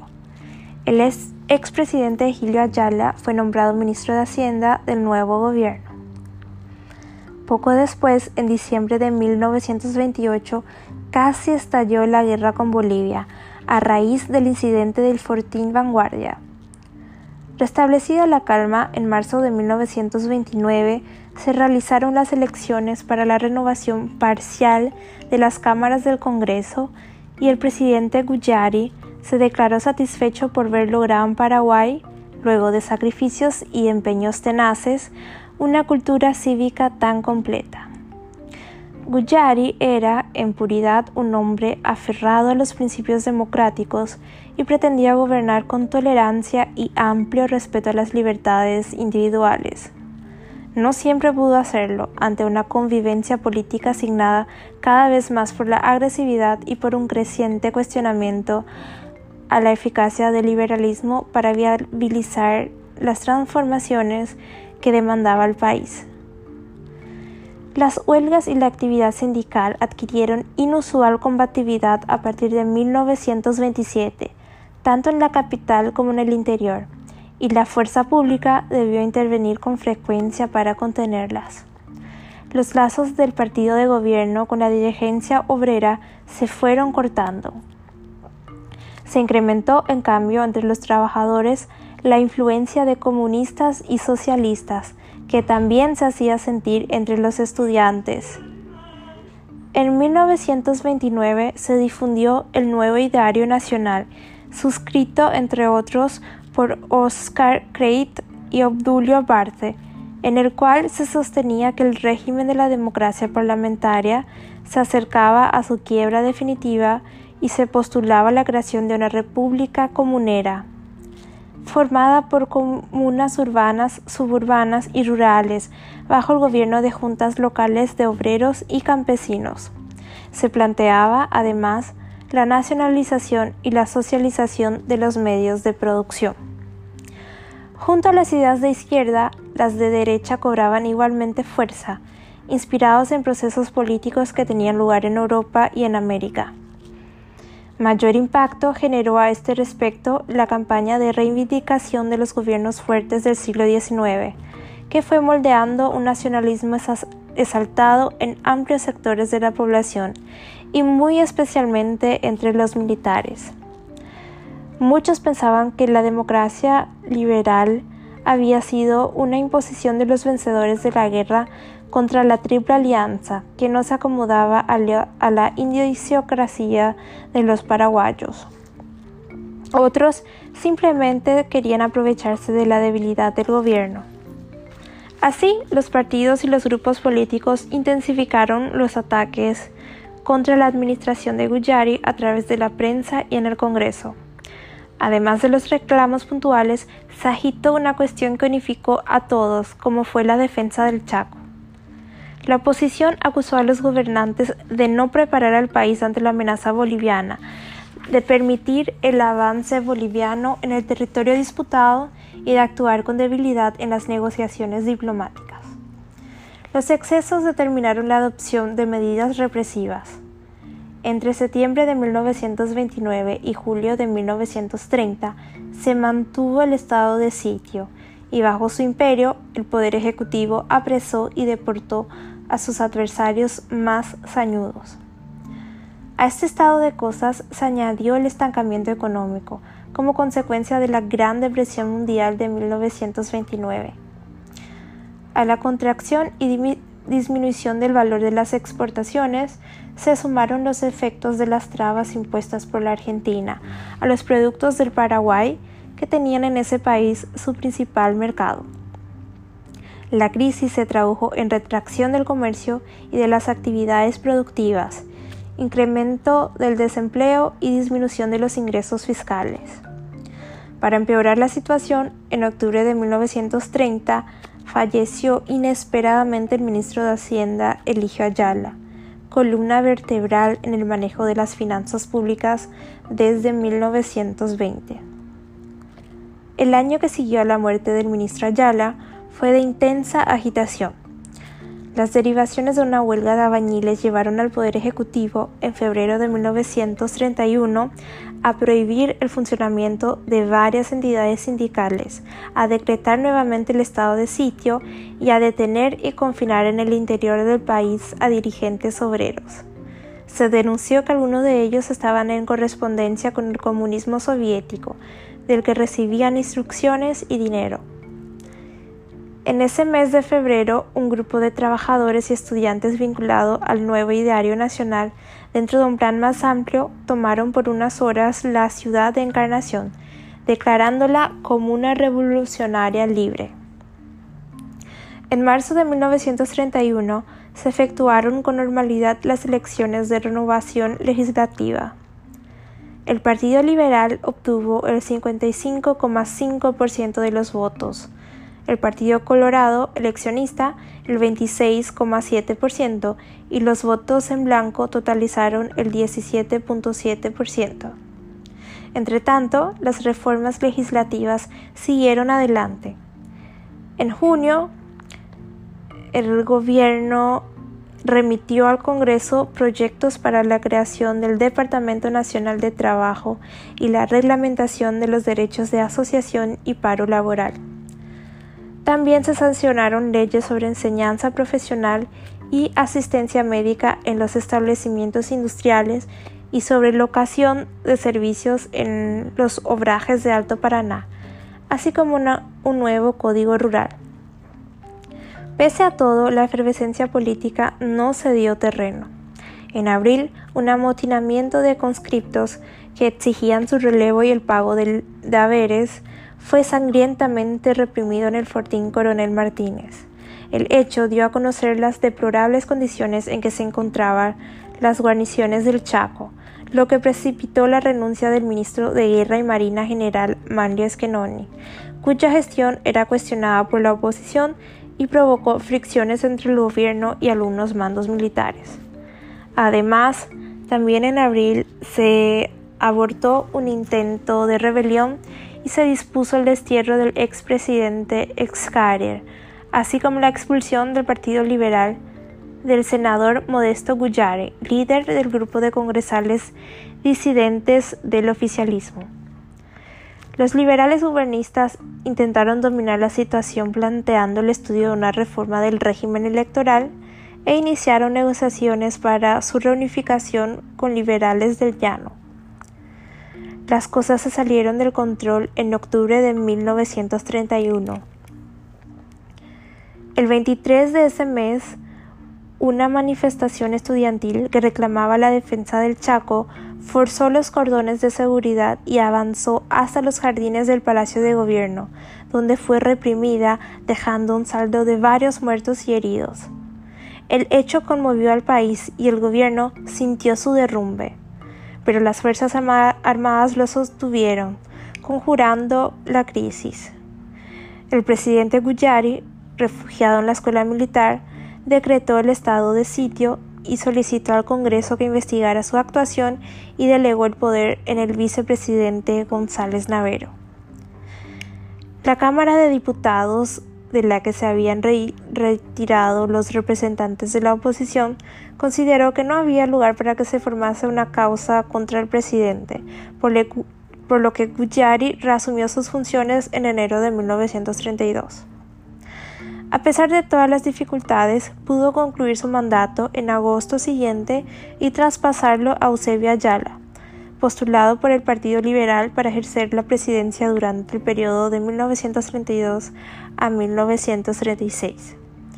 La transmisión del mando tuvo lugar en momentos en que ya se había iniciado la guerra del Chaco y los paraguayos se aprestaban a defender la integridad de su territorio, postergando para más tarde los afanes de transformación política, social y económica del país.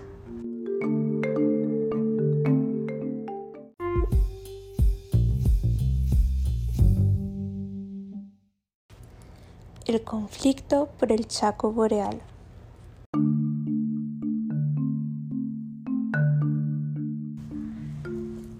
La guerra entre Paraguay y Bolivia estalló a mediados de 1932, aunque se fue incubando durante largo tiempo. El Chaco, vasta llanura extendida entre la cordillera de los Andes y el río Paraguay, era en el momento de producirse la independencia de ambos países un territorio desconocido, marginal, sin delimitaciones definidas y habitado únicamente por indígenas, que no se sometían a autoridad estatal alguna. La combatividad de sus pobladores, las adversas condiciones climáticas y la deficiencia e irregularidad de los cursos de agua en su interior habían desalentado la ocupación y la apertura de caminos en ese territorio. La controversia comenzó en 1852, cuando el representante de Bolivia en Buenos Aires protestó contra el Tratado de Límites suscrito ese año entre el Paraguay y la Argentina e invocó los derechos de su país para el Chaco. Hasta ese momento, Paraguay no tenía dudas en cuanto a su dominio sobre la región chaqueña y de que los límites con Bolivia se encontraban tierra adentro. El gobierno boliviano confirmó luego que sus aspiraciones fundadas en la jurisdicción de la antigua audiencia de Charcas abarcaran todo el Chaco central y boreal hasta la confluencia de los ríos Bermejo y Paraguay. De todas maneras, tras la guerra contra la Tríplice Alianza, Paraguay y Argentina se repartieron esas tierras sin tomar en cuenta las alegaciones bolivianas. En virtud del Tratado de Límites de 1876 y del laudo arbitral dictado en 1878 por el presidente de los Estados Unidos, Rutherford B. Hayes, quedó consolidado el dominio paraguayo sobre el Chaco Boreal, desde el río Pilcomayo hasta Bahía Negra. En 1879 se iniciaron las negociaciones de límites entre Paraguay y Bolivia, animadas en un principio por el propósito de dividir el Chaco Boreal mediante una transacción amigable ajena a consideraciones sobre mejor derecho. El Chaco constituía para Bolivia, ante todo, una salida hacia los grandes puertos del Plata y el Atlántico, mientras que el Paraguay aspiraba a la apertura de nuevos mercados, a generar un activo movimiento comercial en el río de su mismo nombre y a definir de una vez su territorio. Así, el primer tratado de límites firmado en 1879 por los plenipotenciarios José de Hondo de Cult por el Paraguay y Antonio Quijarro por Bolivia partió el Chaco Boreal en dos secciones relativamente similares, mediante una línea recta trazada desde frente a la desembocadura del río Apa en el río Paraguay hasta el Pilcomayo. Pero el arreglo no llegó a realizarse y luego se produjeron hechos que cambiaron la faz de la cuestión. Por razones esencialmente financieras, el gobierno paraguayo dispuso en 1885 la venta de las tierras del Chaco. Hasta entonces, las fronteras de ambos países, es decir, los límites hasta donde llegaba su autoridad, se mantenían en la periferia de esa vasta región. Con la venta de las tierras chaqueñas arrancó un proceso de ocupación paulatina de la parte oriental del territorio en disputa. El Chaco dejó de ser para el Paraguay un desierto que nada aportaba y se convirtió en un área productiva en la que se asentaron cada vez más intereses particulares. Hubo, entre tanto, otros dos intentos de arreglo transaccional con los tratados de 1887 y 1894, pero ninguno de ellos entró en vigencia. Con el cambio del siglo, el gobierno y la opinión del Paraguay asumieron una posición menos favorable a las transacciones y plantearon abordar la cuestión a la luz de los títulos y derechos históricos y legales de ambos países, en virtud por los cuales, a su criterio, los límites debían fijarse en el río Parapití y al norte de la Bahía Negra. Junto con las negociaciones diplomáticas y la divulgación de los títulos históricos y jurídicos, se llevaron adelante la ocupación militar del territorio en litigio.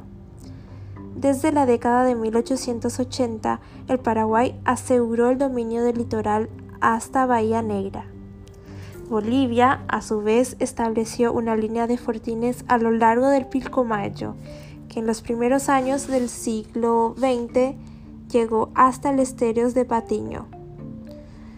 Los diplomáticos de los dos países, al tiempo de estudiar nuevas líneas para un arreglo directo, fueron abordando la posibilidad de recurrir al arbitraje internacional, que debería ser limitado porque Paraguay se negó a someter a un nuevo laudo el territorio que le había sido acordado por el fallo de 1878 y Bolivia quería asegurar, en cualquier caso, un puerto soberano sobre el río Paraguay al sur de la Bahía Negra.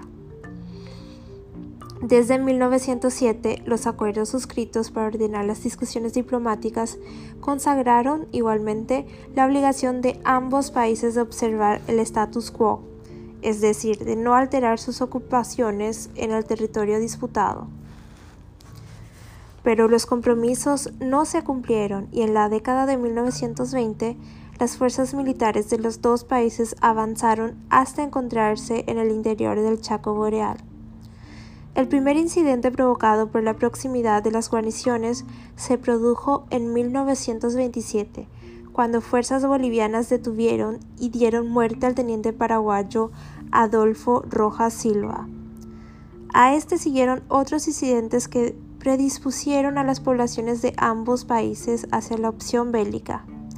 Con anterioridad, en 1924, el gobierno del Paraguay al comprobar el avance boliviano en el Chaco, había tomado la decisión de contrarrestarlo, y para ello, además de la ocupación militar por medio de precarios fortines, impulsó un plan de adquisiciones de elementos de defensa y de organización de las Fuerzas Armadas.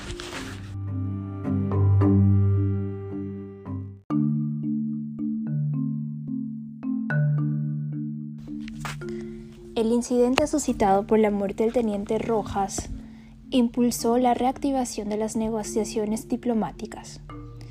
Aceptados los buenos oficios del gobierno argentino, se celebraron en Buenos Aires conferencias entre delegados del Paraguay y Bolivia en los años de 1927 y 1928. La delegación paraguaya planteó como cuestión previa el restablecimiento del status quo de 1907, pero la delegación de Bolivia rechazó la interpretación paraguaya en cuanto a los alcances y la vigencia de dicho status quo. El gobierno argentino propuso entonces el retiro por parte de los dos países de los fortines más próximos y el establecimiento de una zona desmilitarizada, con el fin de evitar choques en el territorio en disputa. Las delegaciones no pudieron ponerse de acuerdo sobre esta propuesta y las conferencias se suspendieron sin resultado alguno. En diciembre de 1928, tropas paraguayas destruyeron el fortín boliviano Vanguardia, construido poco antes al noroeste de Bahía Negra, lo que motivó la ruptura de relaciones diplomáticas. Fuerzas militares de Bolivia, después de intentar sin éxito la toma del fortín paraguayo Alpón, el más próximo a Vanguardia, ocuparon y retuvieron el fortín Boquerón en el interior del Chaco a modo de represalia. Los dos gobiernos, conscientes de que no estaban aún en condiciones de afrontar una guerra, sometieron el incidente a una comisión de investigación y conciliación, que sesionó en Washington con representantes de Colombia, Cuba, Estados Unidos, México y Uruguay. En septiembre de 1929, la composición dispuso la reconstrucción del fortín Vanguardia por parte del Paraguay y la devolución del fortín Boquerón por parte de Bolivia, volviendo al status quo anterior a los hechos de diciembre de 1928. Se restablecieron además las relaciones diplomáticas. No obstante, no se reanudaron las negociaciones para una solución pacífica de la controversia y los preparativos militares se intensificaron. En 1931, un entredicho entre las representaciones del Paraguay y Bolivia en Washington en torno a la llegada al Paraguay de dos modernas cañoneras que le aseguraban el dominio del río provocó nuevamente la ruptura de relaciones diplomáticas. A finales de ese año, se consiguió instalar en la capital estadounidense una conferencia bajo los auspicios de una comisión de neutrales para discutir un pacto de no agresión que conjurase los posibles enfrentamientos entre las guarniciones chaqueñas. Estando en este curso esas negociaciones, se iniciaron las hostilidades en el Chaco.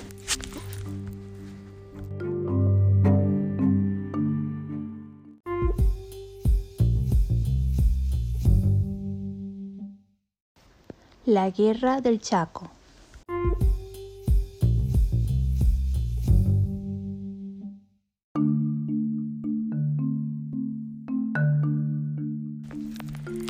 La causa principal de la Guerra del Chaco fue la larga controversia diplomática en torno al dominio del Chaco Boreal, que conllevó la ocupación militar del territorio en disputa y predispuso a las sociedades de ambos países hacia soluciones de fuerza que limpiaran el honor nacional ultrajado, poniendo fin a lo que se calificaba como intransigencia del adversario para reconocer las pretensiones íntegras de cada país. Desde luego, también entraron en juego factores económicos. Los establecimientos forestales y ganaderos del Chaco aportaban una parte muy significativa de los ingresos fiscales del Paraguay. Estaba, además, el petróleo, descubierto en los extremos occidentales del Chaco y cuya explotación había sido concedida por el gobierno de Bolivia a la Standard Oil de Estados Unidos. Las dificultades que encontró esta empresa estadounidense para extraer el petróleo boliviano por territorio argentino reafirmaron la intención de Bolivia de asegurarse un puerto propio sobre el río Paraguay que facilitase la exportación de dicho producto. La restricción de las operaciones de la Standard Oil en la región era, además, un interés del gobierno de Argentina y de los capitales británicos que operaban allí. Por otra parte, la situación interna de los dos países que se enfrentaron en el Chaco se había complicado mucho en los años previos al estallido de la guerra. En Bolivia, el gobierno del presidente Daniel Salamanca afrontaba una crisis política y económica muy delicada. Algunos autores sostienen que las decisiones adoptadas por él en cuanto a las acciones militares de 1932 además de basarse en la confianza en las fuerzas propias y en, el menosprecio de las del adversario, estuvieron motivadas por el temor a que el colapso económico llevase a Bolivia hacia la anarquía social.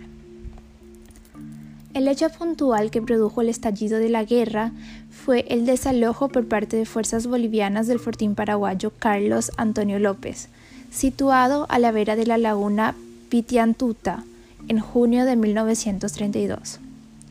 Tropas de Paraguay recuperaron la laguna en el mes de julio y Bolivia, que presentó este hecho como una agresión inmotivada, reaccionó ocupando los fortines paraguayos Corrales, Toledo y Boquerón a fines de ese mismo mes. Se pensó que después de esas pretendidas represalias, las gestiones diplomáticas pondrían término al incidente, como había ocurrido en el caso del Fortín Vanguardia pero las hostilidades no se detuvieron. El gobierno paraguayo autorizó al comandante de las fuerzas del Chaco, teniente coronel José Félix Estigarribia, a retomar Boquerón. Un contingente de más de 5.000 hombres inició el ataque el 9 de septiembre y chocó contra posiciones eficazmente fortificadas. Al fracasar los ataques frontales, se decidió cercar el fortín para evitar que recibiera refuerzos y provisiones. Tras 20 días de intensos combates, las fuerzas paraguayas, incrementadas durante la batalla, ocuparon Boquerón, aunque con grandes pérdidas de vidas humanas. Además de recuperar Toledo y Corrales, las tropas paraguayas tomaron en los días subsiguientes a la caída de Boquerón los fuertines Castillo, Ramírez, Yucra, Arce y Alioatá. La ofensiva se detuvo en las semanas de 1932 en el kilómetro 7 de Saavedra.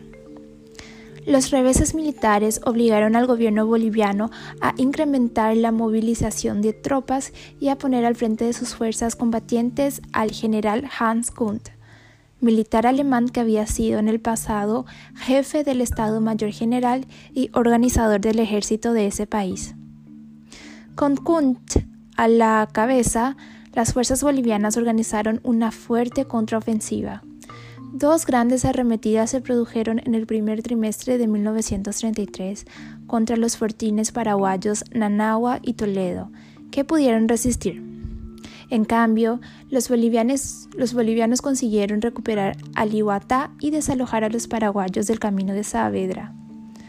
En los meses siguientes, la ofensiva de Bolivia fue general en toda la línea, que quedó estabilizada entre Nanagua y Toledo, con un enorme desgaste para las tropas bolivianas en vida y material bélico. En septiembre de 1933, Paraguay recuperó la iniciativa y cercó a las tropas enemigas en Pampa Grande y Pozo Favorito. Después se produjo el ataque decisivo en el sector Alihuatá o Centeno y en el de Gondra, que llevó al descalabro de las fuerzas de Bolivia. Dos divisiones capitularon en Campo Vía en diciembre de 1933 y quedaron como prisioneros 250 jefes y oficiales y 8.000 soldados. Como consecuencia de la derrota, el general Kunt fue reemplazado por el general Enrique Peñaranda. Al concluir la batalla de Centero-Gondra, se acordó un armisticio que permitió reorganizar las fuerzas beligerantes. En los primeros meses de 1934, el ejército boliviano fue replegándose paulatinamente hasta hacerse fuerte en el fortín Vallivian, sobre el río Pilcomayo, donde se concentraron grandes efectivos, así como también en el Carmen. Ante la estabilización del frente en Valliván, que parecía inexpugnable, el comando paraguayo resolvió desplazar tropas hacia las espaldas del enemigo. En agosto, sus fuerzas tomaron los fortines Picuiba y el 27 de noviembre se aproximaron al río Parapití y atrajeron hacia la zona una parte de las fuerzas bolivianas. La disminución de tropas en el Carmen permitió al ejército paraguayo operar con éxito contra sus defensas, lo que concluyó en noviembre de 1934 con la captura de miles de prisioneros, armamento y un centenar de camiones. Poco después también cayó Vallivian. En el mismo mes, de noviembre, tras un enfrentamiento con los militares, fue derrocado el presidente Salamanca y asumió la jefatura del Estado boliviano el vicepresidente José Luis Tejada Sorzano. En diciembre se desbarató la ofensiva boliviana en el sector de Picuiba. De Vallivian los bolivianos se retiraron hacia la serranía de Ubobo y luego a los contrafuertes andinos, antrincherándose en Villamontes, casi en los confines del Chaco. Las fuerzas paraguayas intentaron sin éxito tomar esta localidad. Al norte consiguieron cruzar el río Parapití, ocupar la población de Charagua y acercarse a los pozos petrolíferos. Una fuerte contraofensiva boliviana les obligó, empero, a retroceder varios kilómetros hasta Huirapitindu. En el primer semestre de 1935, las acciones bélicas se estancaron y ninguno de los dos beligerantes parecía capaz de obtener una victoria definitiva mediante la rendición incondicional del enemigo. Las tropas adelantadas del Paraguay se encontraban a unos 700 kilómetros del río del mismo nombre, cubriendo un amplio frente en un terreno que favorecía la defensa del enemigo. El aprovisionamiento y el transporte de los combatientes demandaban una logística cada vez más costosa y las disponibilidades financieras del gobierno se estaban agotando. De hecho, la guerra del Chaco obligó a Paraguay a realizar un esfuerzo extraordinario. La conducción del Estado durante esos años se concentró en las experimentadas manos del presidente Eusebio Ayala. Pragmático y eficiente, Ayala administró con inteligencia el aparato gubernamental y las finanzas públicas, orientándolos hacia el sostenimiento del esfuerzo bélico. El ambiente de enfrentamientos que había predominado en los años previos a la conflagración fue reemplazado por una tregua política tácita, a lo que se sumó la reunificación del Partido Liberal de Gobierno con el del Llano. En las elecciones de renovación legislativa de 1933, representantes del escaerismo se incorporaron al Congreso, que estuvo integrado durante la guerra únicamente por liberales. El comandante en jefe del ejército paraguayo en el Chaco fue ejercido a lo largo del conflicto bélico por el teniente coronel y luego general José Félix Estigarribia.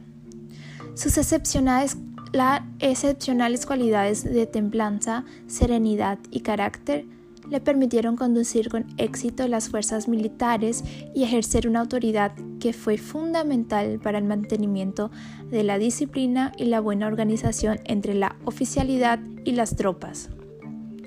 Estudioso y buen observador, el comandante paraguayo supo adaptar sus conocimientos teóricos a las particularidades de la geografía chaqueña y de sus comandados para el desarrollo de las acciones bélicas. Condujo un plantel de jefes y oficiales que demostraron capacidad y compromiso, aunque no siempre plena armonía, entre los que se destacaron, citando solo a los, los comandantes de cuerpos de ejército, los coroneles Juan Ayala Nicolás Delgado, Guadioso Núñez, Carlos Fernández, Rafael Franco, Luis Irrazabal, Francisco Brizuela. Las tropas combatientes debieron enfrentarse no solo a las fuerzas enemigas, sino, antes que nada, a las grandes dificultades naturales del territorio chaqueño. El problema más angustioso fue el de la falta de agua, que se cobró miles de vidas y obligó a que la caballería combatiera sin caballos y a que el transporte de provisiones y otros elementos se efectuara principalmente por medio de camiones. Las deficiencias del transporte y las limitaciones para el abastecimiento frenaron muchas veces el avance regular de las operaciones militares. Asimismo, el país tuvo que organizar una enorme estructura para atender las necesidades de las fuerzas combatientes, que incluyó desde la compra, acopio, distribución y transporte de alimentos, uniformes, herramientas, combustibles, armas y municiones, hasta los servicios de salud y de asistencia espiritual. En los arsenales de guerra y marina de Asunción, cerca de 15.000 obreros trabajaron en tres turnos para la fabricación y reparación de elementos bélicos. En la retaguardia, la guerra potenció las actividades económicas del país. Con la gran movilización de hombres, el desempleo disminuyó sensiblemente. La excepcional demanda de alimentos, vestuarios y elementos para las fuerzas combatientes reactivó la producción y la ocupación internas, al igual que las ventas del comercio local. La recuperación de la economía mundial contribuyó también al incremento de las exportaciones y de los ingresos fiscales. Con todo, en razón de la limitada capacidad financiera del Estado, el esfuerzo bélico se efectuó en un marco de precariedad y grandes sacrificios. La superioridad de las fuerzas bolivianas en efectivos y elementos de defensa fue muy notorio durante la mayor parte de la conflagración. En los primeros meses de la guerra, el traslado de tropas y abastecimiento resultó más fácil para el Paraguay que para Bolivia. El transporte fluvial y la vía férrea que comunicaba Puerto Casado con el interior del territorio chaqueño permitieron el rápido traslado de los contingentes paraguayos en momentos decisivos. Las fuerzas bolivianas, en contrapartida, tuvieron que efectuar una larga y demorada travesía desde los centros de reclutamiento por malos caminos y con insuficientes medios de locomoción. La diferencia se revirtió posteriormente con el avance de las fuerzas paraguayas hacia el occidente chaqueño. El Estado paraguayo pudo atender el financiamiento de la guerra mediante la utilización de las reservas internacionales de la Oficina de Cambios, la emisión monetaria, la expropiación de un porcentaje de las divisas provenientes de las exportaciones y la requisa de bienes solicitados para el ejército en campaña. Se apeló también de manera limitada a los créditos internos y externos. En los tres años que duró el conflicto, Paraguay movilizó a unos 140.000 hombres, equivalente a más del 15% de su población, de los cuales 36.000 murieron en el Chaco. Por su parte, Bolivia movilizó a aproximadamente 200.000 soldados, de los que perecieron más de 50.000. Al finalizar la conflagración, Bolivia mantenía unos 2.500 prisioneros paraguayos y se calculaba que el Paraguay capturó cerca de 21.000 prisioneros, de los cuales más de 4.000 habrían fallecido en cautiverio. La guerra impuso grandes desafíos a la diplomacia paraguaya. Varias gestiones se sucedieron, desde 1932 para poner término a las hostilidades impulsadas por la Comisión de Neutrales de Washington, los países vecinos y la Sociedad de Naciones. En mayo de 1933, el Paraguay declaró el estado de guerra con el fin de hacer cumplir a los estados limítrofes los deberes de la neutralidad y así pudo interrumpir el aprovisionamiento a las fuerzas bolivianas por territorio argentino, aunque no consiguió frenar el libre tránsito desde Chile, en donde Bolivia pudo contratar mineros para reemplazar a los movilizados y oficiales para su ejército. El Paraguay se aseguró en contrapartida el apoyo efectivo del gobierno argentino, del que obtuvo armas, municiones, elementos sanitarios y combustible que resultaron fundamentales para la prosecución de las operaciones. El largo e infortunado trámite de la cuestión del Chaco ante la Sociedad de las Naciones concluyó con el retiro del Paraguay de dicho organismo en febrero de 1935 ante la decisión que adoptó de mantener la prohibición de ventas para Paraguay y de levantarla para Bolivia. Las gestiones de paz se trasladaron entonces a Buenos Aires, donde en mayo de 1935 quedó constituido un grupo mediador con representantes de los países vecinos y de los Estados Unidos, bajo la presidencia del ministro de Relaciones Exteriores de Argentina. Días después llegaron en esa capital los cancilleres de Paraguay y de Bolivia, y se adelantaron las negociaciones para poner fin a la guerra. Durante el desarrollo de estos debates se libró en el Chaco la última gran batalla, en la zona de Ingaví, donde fue derrotada la sexta división boliviana. El comando paraguayo exageró las proporciones de la derrota enemiga con el obvio designio de que la noticia influyera en las negociaciones que estaban en curso. El 9 de junio de 1935 se alcanzó a un acuerdo y el día 12 se suscribió el protocolo de paz, por el cual se acordó el cese de las hostilidades sobre la base de las posiciones alcanzadas por uno y otro ejércitos. Se decidió además la desmovilización de los combatientes y el establecimiento de una conferencia de paz para resolver la cuestión de límites. Al mediodía del 14 de junio se ejecutó el cese del fuego en los frentes de batalla del Chaco y una comisión militar neutral fijó eh, mediante hitos las posiciones en que se encontraban los contendientes. En los meses posteriores se concretó la desmovilización de las fuerzas militares. Más de 54.000 y 46.000 paraguayos dejaron el Chaco y la conferencia de paz declaró en octubre de 1935 el fin de la guerra.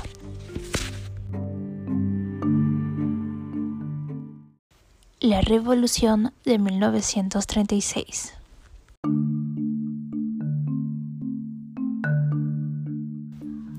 Los paraguayos que tomaron parte en la Guerra del Chaco volvieron a la normalidad de sus vidas animados por ansias de renovación habían integrado una organización eficaz que consiguió expulsar al enemigo del territorio en disputa, gracias a los esfuerzos de toda la población. Resultaba natural que se sintieran artífices potenciales de la grandeza de la patria y que confiasen en que, después de la conflagración, había llegado la hora de las grandes transformaciones. Más comprometidos se consideraron los jefes y oficiales, consustanciados con las inquietudes y aspiraciones de la ciudadanía que habían comandado. El presidente Ayala advirtió a la dirigencia política del liberalismo que una profunda revolución se estaba operando en el país y que era preciso encauzarla sin aferrarse a las viejas concepciones. No obstante, las esperanzas de renovación chocaron con la dura realidad. Las finanzas del Estado habían tocado fondo y el gobierno debió, antes que nada, reajustar el gasto público, desmantelando la estructura montada para la guerra. Se dispuso la desmovilización de oficiales y soldados, sin compensaciones y sin acompañar su reinserción a la vida civil.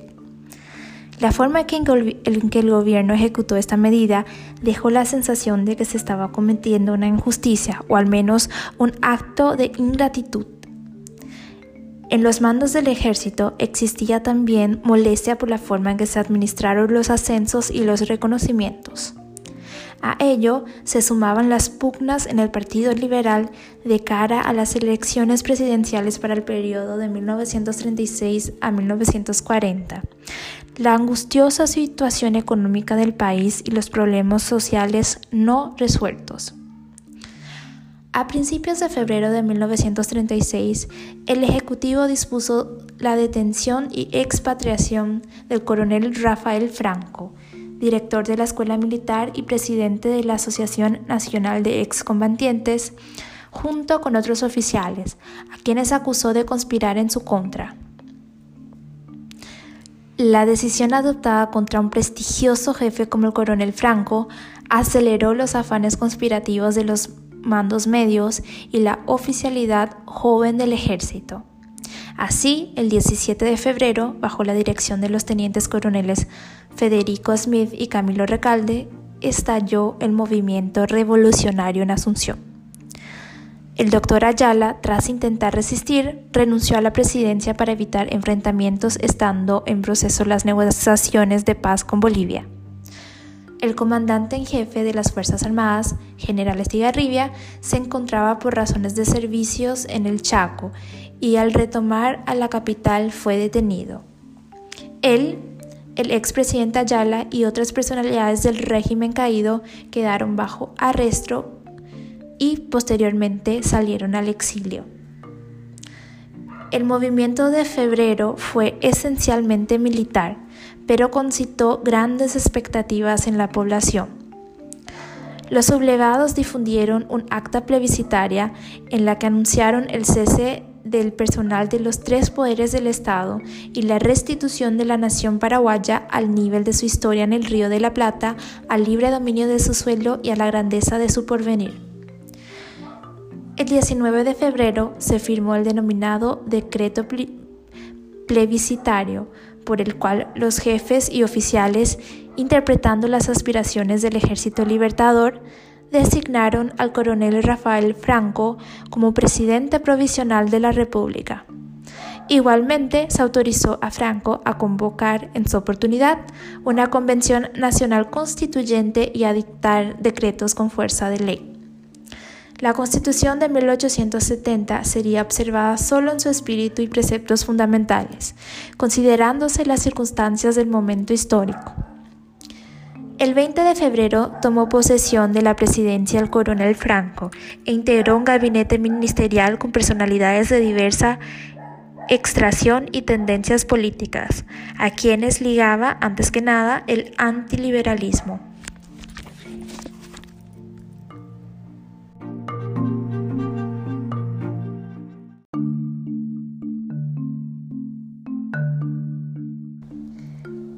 El nuevo mandatario no incluyó, al principio, como ministros a representantes de los sectores que constituían su más firme apoyo, es decir, a los militares y a los excombatientes. El gobierno además había constituido sin un programa definido, que fue elaborando sobre la marcha. En marzo siguiente se declaró identificada la Revolución Libertadora con el Estado paraguayo y se prohibieron por un año las actividades políticas y de organización partidista o sindical que no emanasen del Estado o de la Revolución. El Ejecutivo reaccionó ante la febril actividad reiniciada por los comunistas y otros sectores de izquierda, aprendiendo y deportando a dirigentes obreros y estudiantiles. Posteriormente prohibió toda actividad destinada a propagar, difundir o implantar el comunismo en el Paraguay. Pronto se produjeron fricciones entre los grupos que apoyaban al gobierno. En mayo de 1936 dejaron sus cargos los ministros que sostenían más claramente posiciones de izquierda y de derecha, y en agosto del mismo año la decisión de confrontar un partido oficial provocó la renuncia del ministro de Agricultura Bernardino Caballero, militante del Partido Colorado. Desde ese momento, el gabinete quedó bajo el predominio de los hombres de la Liga Nacional Independiente, reducida agrupación de intelectuales nacionalistas liderada por el canciller del gobierno revolucionario, Dr. Juan Stefanic. En noviembre de 1936 se constituyó el Partido de la Revolución, con el nombre de Unión Nacional Revolucionaria, que integraba elementos de la Liga Nacional Independiente, la Asociación Nacional de Excombatientes, liberales disidentes, estudiantes y obreros. El gobierno revolucionario modificó sustancialmente la estructura y las funciones del Estado, efectivando su intervención en la economía y en la atención de los problemas sociales. Se estableció el Departamento Nacional del Trabajo, con facultades de mediación, inspección y vigilancia, y se consagraron los derechos de libertad sindical, jornada de trabajo diaria de 8 horas y pago de salarios en dinero.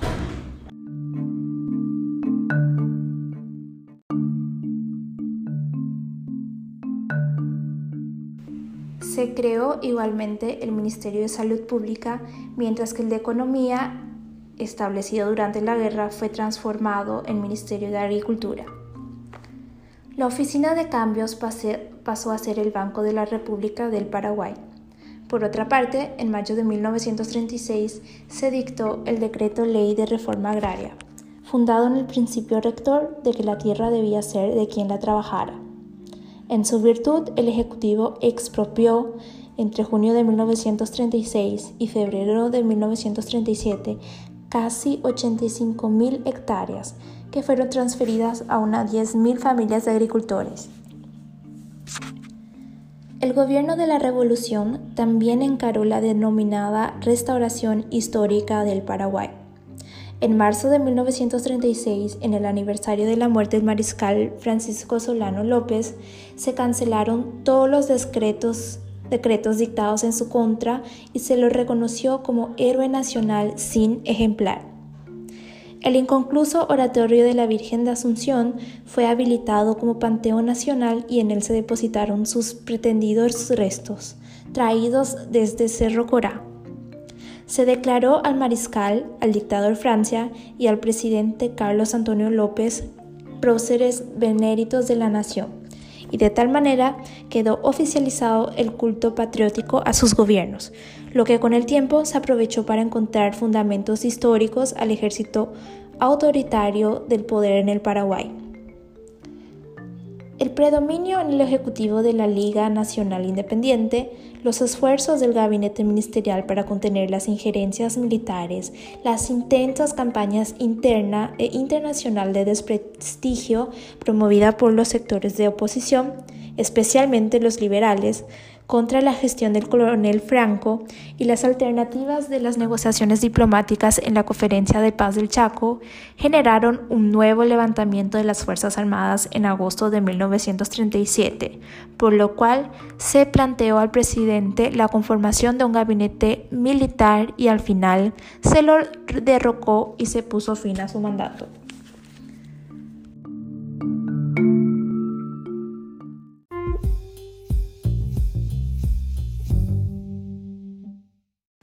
La precaria restauración constitucional.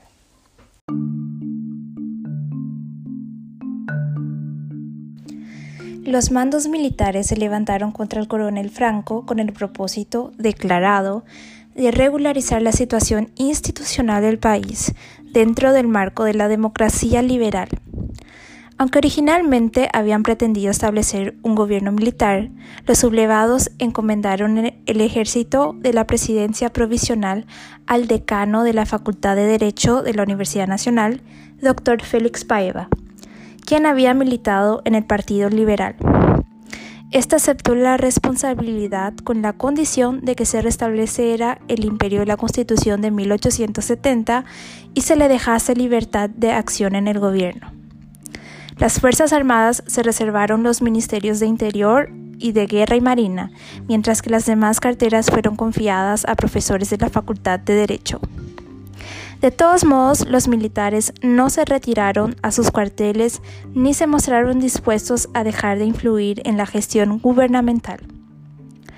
La restauración constitucional conllevó el fin de la tregua política y permitió el retorno de la dirigencia liberal del exilio.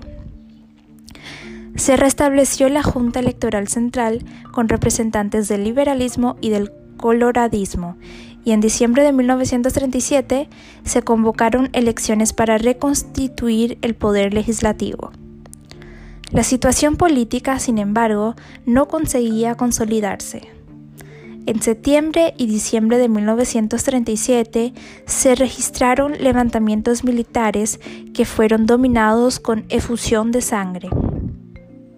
Con el fin de prevenir nuevos intentos de subversión, el gobierno desplegó una intensa actividad policial destinada a controlar a los opositores. El Partido Colorado, que había formalizado su unificación en 1938, decidió finalmente no participar en los comicios de ese año, por considerar que no existían garantías suficientes para el desarrollo de actividades proselitistas. Además, el país padecía un notorio estancamiento en las actividades productivas y comerciales, y el déficit fiscal parecía insoluble. Las elecciones legislativas se efectuaron en septiembre de 1938 y ambas cámaras quedaron integradas exclusivamente con representantes del Partido Liberal. El Congreso confirmó a Félix Paiva como presidente provisional y este incorporó a algunos miembros del liberalismo a su gabinete de ministros. De todos modos, la instalación de las cámaras legislativas acentuó la pugna entre los liberales y el alto mando militar. En tales circunstancias pareció encontrarse una salida institucional con la postulación del general José Félix Estigarribia a la presidencia de la República para el ciclo 1939-1943. Su candidatura, sostenida por los militares, fue propiciada también por un sector mayoritario del Partido Liberal, que se impuso sobre los dirigentes aferrados a las tradiciones civilistas de esa agrupación política. El prestigio y la autoridad moral de General Estigarribia sirvieron para aproximar a los dos grupos preponderantes, con la confianza de que el nuevo jefe de Estado restablecería además la disciplina en las Fuerzas Armadas. Sin oposición, la fórmula liberal completada con el doctor Luis Riat como candidato a vicepresidente, fue consagrada por las urnas y los nuevos mandatarios asumieron sus funciones el 15 de agosto de 1939. Mientras tanto, durante el gobierno de Paiva tuvieron lugar importantes definiciones en materia de política exterior. En julio de 1938, luego de tres años de complejas negociaciones, se alcanzó un entendimiento en la Conferencia de Paz del Chaco que permitió la firma en ese mismo mes del Tratado de Paz, Amistad y Límites entre las repúblicas de Bolivia y el Paraguay. Se decidió que la línea divisoria entre ambos países debía establecerse por medio de un arbitraje de equidad, sobre la base de las últimas propuestas aceptadas por cada uno de ellos. En realidad, los límites habían sido acordados previamente y el arbitraje fue solo un recurso para hacer más aceptable el arreglo por parte de las opiniones públicas de los ex beligerantes. En el Paraguay, el tratado fue sometido a un plebiscito en el que votaron por su aprobación 135.000 electores y contra unos 13.000.